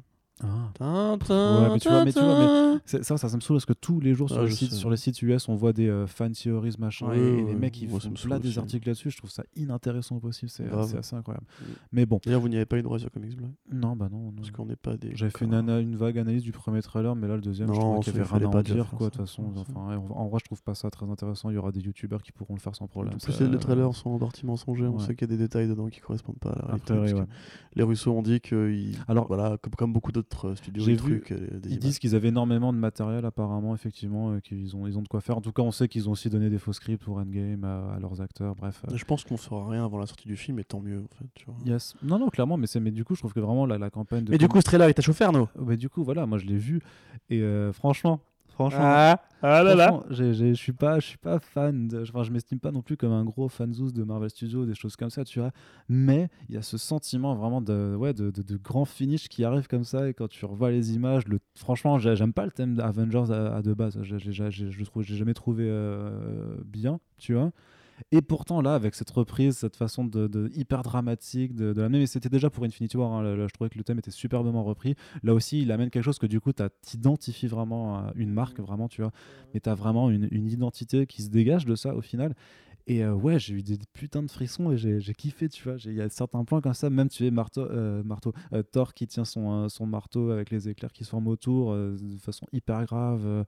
un- Voilà, une, une, l'une ou l'autre image. Et ouais, le cheese, quoi. J'étais là, je disais, ah, c'est trop bien. Voilà, j'ai failli faire une réaction de vi- une, vid- vidéo, une vidéo de réaction sur YouTube parce Non, que je me suis dit, non, non, c'est quand même ça. truc. Non, ça aussi, c'est- tu vois, c'est genre euh, grand mystère de la vie. Les gens qui, si vous faites des vidéos de réaction sur Internet, je veux savoir pourquoi en fait. Je veux, je veux savoir qu'est-ce que vous y trouvez là-dedans, à part juste de montrer votre gueule euh, Si en vous, su- faites, si et- vous faites des périscopes et aussi. en, hein. et en surjouant euh, vos émotions. Mais c'est pas grave. Vous, vous avez le droit. Je ne vous juge pas, mais je ne vous regarde pas par contre. Et donc voilà, j'ai juste, franchement, j'ai kiffé. Et je trouve que c'est juste parfait euh, en termes de communication pour l'instant. Là, j'espère que les trois prochaines semaines, ils vont en faire le moins possible parce qu'on n'est pas. J'imagine qu'il y aura des spots TV, tout ça, parce qu'ils doivent le faire, mais ils ont quand même été vachement soft sur la campagne de com. Et en même temps, ils savent très bien que quoi qu'il se passe, tout le monde va aller se ruer sur ce putain de film, parce que voilà, c'est quand même euh, le, le cliffhanger le plus suivi de, de- dans l'histoire du cinéma grand public, je pense, franchement. J'ai pas trop d'exemples de, de films comme ça qui, qui, qui provoquent. Oh, Ouais, après, c'est peut-être un, un ressenti que j'ai par rapport à être sur Comics Blog et donc à, être, à écrire à une Voilà. communauté de fans de comics, mais malgré tout, je suis relativement persuadé que ils font pas beaucoup d'efforts et que c'est la parfaite stratégie parce qu'il n'y a pas besoin d'en montrer plus. Oui. Et euh, je ne touche pas de chèque pour dire ça. Je, je pense pour le coup que Ah c'est si, t'es- intelligent. là, t'es payé pour être là, à parler dans un micro quand même. Oui, mais pas par Tu euh, vois. Marvel Studios du Et coup. pas par chèque en plus. Et pas par chèque. Soit des plus. virements, sachez-le. Voilà. Voilà. Une boîte moderne. Corentin. Euh, enfin oui, bah là pour le coup t'as as tellement tout dit que, Ouais, que c'est si tu sûr. veux que je joute ça. Euh, ouais, c'est cool, c'est bien, ça a l'air sympa. Petit film, hein, production. Moi j'aime bien, le- bien, ouais. voilà ça j'aime bien le marché de l'indé. En plus je crois qu'il a Sundance il a fait grand bruit. Mais euh, non non que dire. euh, Bah ouais, je suis content parce qu'effectivement il, il en monte pas trop en fait et moi c'est ça, ça, que c'est ça que je recherche. J'en ai vraiment plein le cul de. Tu sais les fameux le tiens il y a c'est un trailer sans money shot. C'est super rare, tu vois. Enfin. C'est un trailer où t'as pas genre la grosse scène d'action au ralenti. Même Captain Marvel, d'ailleurs, ce fameux plan où elle vole dans l'espace, t'es là, ça, tu vois, ça va être le money shot, je le sens. Mm, T'es là, là, franchement, tu ne le vois pas parce que c'est les 20 premières minutes du film, très clairement, ça se voit. Euh, tu vois le passage du temps, tu vois que ça fait un bail, que c'est un Ah, univers, quand hein. quand il y a Captain America qui reprend son bouclier, ça a l'air Pas de, euh, se bastonner. même et- Jeremy Renner. Et Ant-Man sur le, sur le crayon, euh, j'ai l'impression que c'est pas dans les 20 premières minutes, ça, du coup, tu vois. Ah, pardon, excuse-moi, ouais, ouais. Par rapport Mais, à ça. euh, mais, bon, euh, ah, peut-être, je sais pas. Après, ils ont peut-être menti. hein, voilà. Non, moi je pense quand même que c'est beaucoup du début. Mais euh, tu vois, typique- typiquement, euh, le passage du temps avec Jeremy Renner, où peut-être tu vois le flashback où il y a sa fille qui, du coup, va probablement. Enfin, ou une fille qui va probablement devenir euh, au girl, enfin, au girl. au Kai en fait, puisqu'elle n'a pas d'autre nom. Euh, au Kai, après tu vois qu'il a, il a déserté, c'est devenu Ronin, il a une coupe de cheveux de merde maintenant, waouh, c'est incroyable. Tout le monde s'est foutu un peu de la gueule de Black Widow qui tire au pistolet. Mais évidemment, les gars, on est au courant qu'elle va pas défourailler Thanos avec un gun, euh, voilà, on n'est pas débiles, mais c'est un truc qu'elle fait aussi pour se remettre dans, en jambes, dans l'idée de combattre. parce qu'elle est ultra vénère, ouais. Et puis c'était pas plus ridicule quand elle combattait les Shitori euh, dans, dans le tome 1, dans le 1 avec euh, pareil des guns. hein. Ça, ça a toujours été des personnages qui ont été difficiles à intégrer, Okai et elle. Okai qui, tire, qui tirait des mecs sans viser. Tu te rappelles-toi ouais. C'était génial. Mais excusez-moi, je me relève. Mais ouais, ouais, ouais. Enfin, moi, j'ai pas forcément d'analyse sur la symbolique du truc. Je... Peut-être que ça évoque le voyage dans le temps. Peut-être que c'est juste que c'est nostalgique, que c'est la fin d'une ère. Probablement, peut-être d'ailleurs, je sais pas. Mais tu vois, enfin, j'ai pas. Moi, en fait, je sais que je vais aller le voir. Hmm. J'ai pas besoin d'être plus convaincu que ça, tu vois. Je, je veux, j'ai vraiment plus envie d'en voir en fait. Je veux plus voir de trailer. Je veux arriver dans le truc, me dire, euh, allez, défonce-moi la gueule, film. Comme le premier, tu vois, Infinity War, j'avais essayé d'esquiver le plus possible les trailers en mode, euh, vas-y, tu vois. Et d'ailleurs, on l'a vu ensemble et ça Mhm. marchait, tu vois. Enfin, Ouais, ouais. Euh, après, est-ce que c'est le cliffhanger le plus, tu vois, de toute l'histoire du cinéma? Je sais pas. Enfin, Star Wars 5 m'avait quand même fait plus d'effet à l'époque, mais j'étais tout petit. Il y avait moins de gens sur Terre. En tout cas, très clairement, ça a poussé la, la, la promesse de l'entertainment euh, grand public que sont les films Marvel beaucoup, beaucoup plus loin que Captain Marvel, que Black Panther et que tous les films solo qu'ils ont fait entre temps. Ouais. Parce que ça assume enfin un rythme de comics, un côté ampleur, crossover estival, et qui est inédit au cinéma. Mm. Euh, quoi qu'on en dise, on, a, on peut avoir aimé les, les- les Nolan, je les adore. Ça n'a pas la même ampleur, ça n'a pas le même côté. euh, ouais, enfin, divertis-moi la gueule avec euh, des putains de scènes d'action, de, de, de, de gueudin et tout. Tu vois, enfin, moi, sinon, ma dernière claque dans, le cinéma, dans le cinéma de super-héros, c'est la bataille finale d'Aquaman. Tu vois, où t'as un, un kaiju qui débarque, les mecs à dos de requins qui se mettent des brèches et tout. Là, je veux, je veux ça pendant deux heures et demie. Hmm. Voilà. Après, ça, ça reste d'être un peu plus intimiste quand même par moment, je pense, surtout au Non, début. Le mais, euh, début, le début, mais. Je non, crois qu'après. te- Ouais, pas, je t'avoue- pas, je euh, mais, mais en plus, c'est vrai pour qu'on- moi, le combat final va sait durer au moins une tellement rien. demi-heure, hein. Ouais, mais c'est vrai qu'on sait tellement rien en plus, euh, mais c'est mais c'est ça qui est, qui est cool, c'est sûr que tu auras de la baston. J'espère, j'espère vraiment que les trois, pro- les, les trois prochaines semaines vont être décisives de toute façon avant la, Mm. la sortie euh, du film, quoi. Ouais. enfin le, pro- le prochain mois même, parce que Ouais, c'est puis ça va dans être un bon mois. All-Star. Le moindre mec qui a joué dans un Marvel Studio, il va être là. T'as même le père d'Iron Man qu'on voyait dans Iron Man 2, euh, Ouais, ce qui peut- ouais. John Slattery, qui va être là. T'es là, mais, ouais, c'est vraiment cette théorie, de, cette, cette théorie de ça. On va voyager dans le temps placer. et, refaire, et revenir dans, les, dans trois premiers Avengers Non, ou puis dans dans d'autres films. Quoi. Voilà, ils vont revenir dans les anciens films en fait. Ouais, ça, ouais. Mais enfin, ils vont tout placer. Je suis sûr que tu auras, du Betty Ross, tu auras tout. Tu vois, vraiment, moi, je, je veux un truc. euh, fan service de si ouf. tu vois, je veux, et voilà, Ouais. exactement. C'est vraiment, le- c'est vraiment, vous avez suivi les 21 premiers Exactement, films, les gars, on va, vous, on va vous régaler. je veux que si tu veux, genre, euh, t'arrives au film, tend les bras en mode. Toi, t'es là depuis le début, toi. Toi, Ouais. t'es un vrai, toi. Vas-y, viens là. Et il te fait, il te fait un Il gros fait un câlin. ouais. Après, il te pose sur une chaise, il sort le popcorn et il dit ah, maintenant, je fais mon spectacle. Ouais, c'est ça. Tu vois, je veux ça pendant deux heures et demie. Ouais, clairement, 3 heures. Et voilà, on est très fanboy, hein, comme vous remarquez. Mais des fois, ça fait du bien. Non, mais c'est euh, franchement, c'est rare de, de réussir à s'enthousiasmer pour ce genre de produit. Putain, moi, je suis grave enthousiaste pour Hellboy. hein. Pardon. Allez, on va, ouais, on va finir sur cette blague. Euh, et donc, c'est donc la fin de ce podcast. Voilà, un petit podcast de deux heures. C'est euh, ce que vous appréciez. Oui. C'est parce que parce qu'avec euh, Fresh Start, plus c'est long, plus c'est bon. Bien entendu, c'est notre nouveau euh, Oh, notre nouveau slogan. tu vois, c'est ça les fans de Frank Show, vous voyez? Hein? C'est ça les fans de Frank Show, tu vois. Ah bah, que des blagues de beauf. Exactement. Qui te fait rire Jean-Marie Bigard Sauf que- non, non, non, non, non, non, non, non, non, non. ne partons Non, pas là-dessus. ne partons Arrête-toi là. pas là-dessus. Arrête-toi là, garçon. Et donc, euh, on espère que vous avez apprécié une nouvelle fois Oui. cette émission qui était euh, fort sympathique à tourner. hein. Je- vous avez pu constater que l'humour était présent, que euh, Corentin a bien rigolé à mes Ah blagues. je, je- je veux un hashtag euh, aromatique universe, je sais pas quoi. hein, Ouais, c'est ça. C'était la meilleure blague de tous les temps. Et n'hésitez pas du coup à nous faire tous vos retours, à nous envoyer des commentaires plutôt sympas de préférence. Mais si vous voulez nous dire qu'on est des gros connards, n'hésitez pas à le faire aussi. Enfin, moi j'aime bien. Ça nous fait plutôt plaisir. Et on vous souhaite en tout cas une excellente journée. Euh, continuez à venir sur le site régulièrement. Et n'oubliez pas que pour rendre service au Fresh Start et au podcast de Comics Blog, le me- la meilleure chose que vous puissiez faire, c'est de nous partager une fois, deux fois, trois fois. Faites tourner l'info. Les podcasts de Comics Blog, Merci sont à ceux qui le font déjà. Ouais, ils sont plutôt cool. Et donc, on est ravis en tout cas que vous soyez toujours là à nous écouter. Et on vous donne rendez-vous très très très bientôt pour Oui un podcast un petit peu spécial et pour la suite du programme. Et puis, euh, Oui. et puis vous allez nous écouter, vous inquiétez pas, ça Oui. n'est toujours pas prêt de s'arrêter. Salut Oui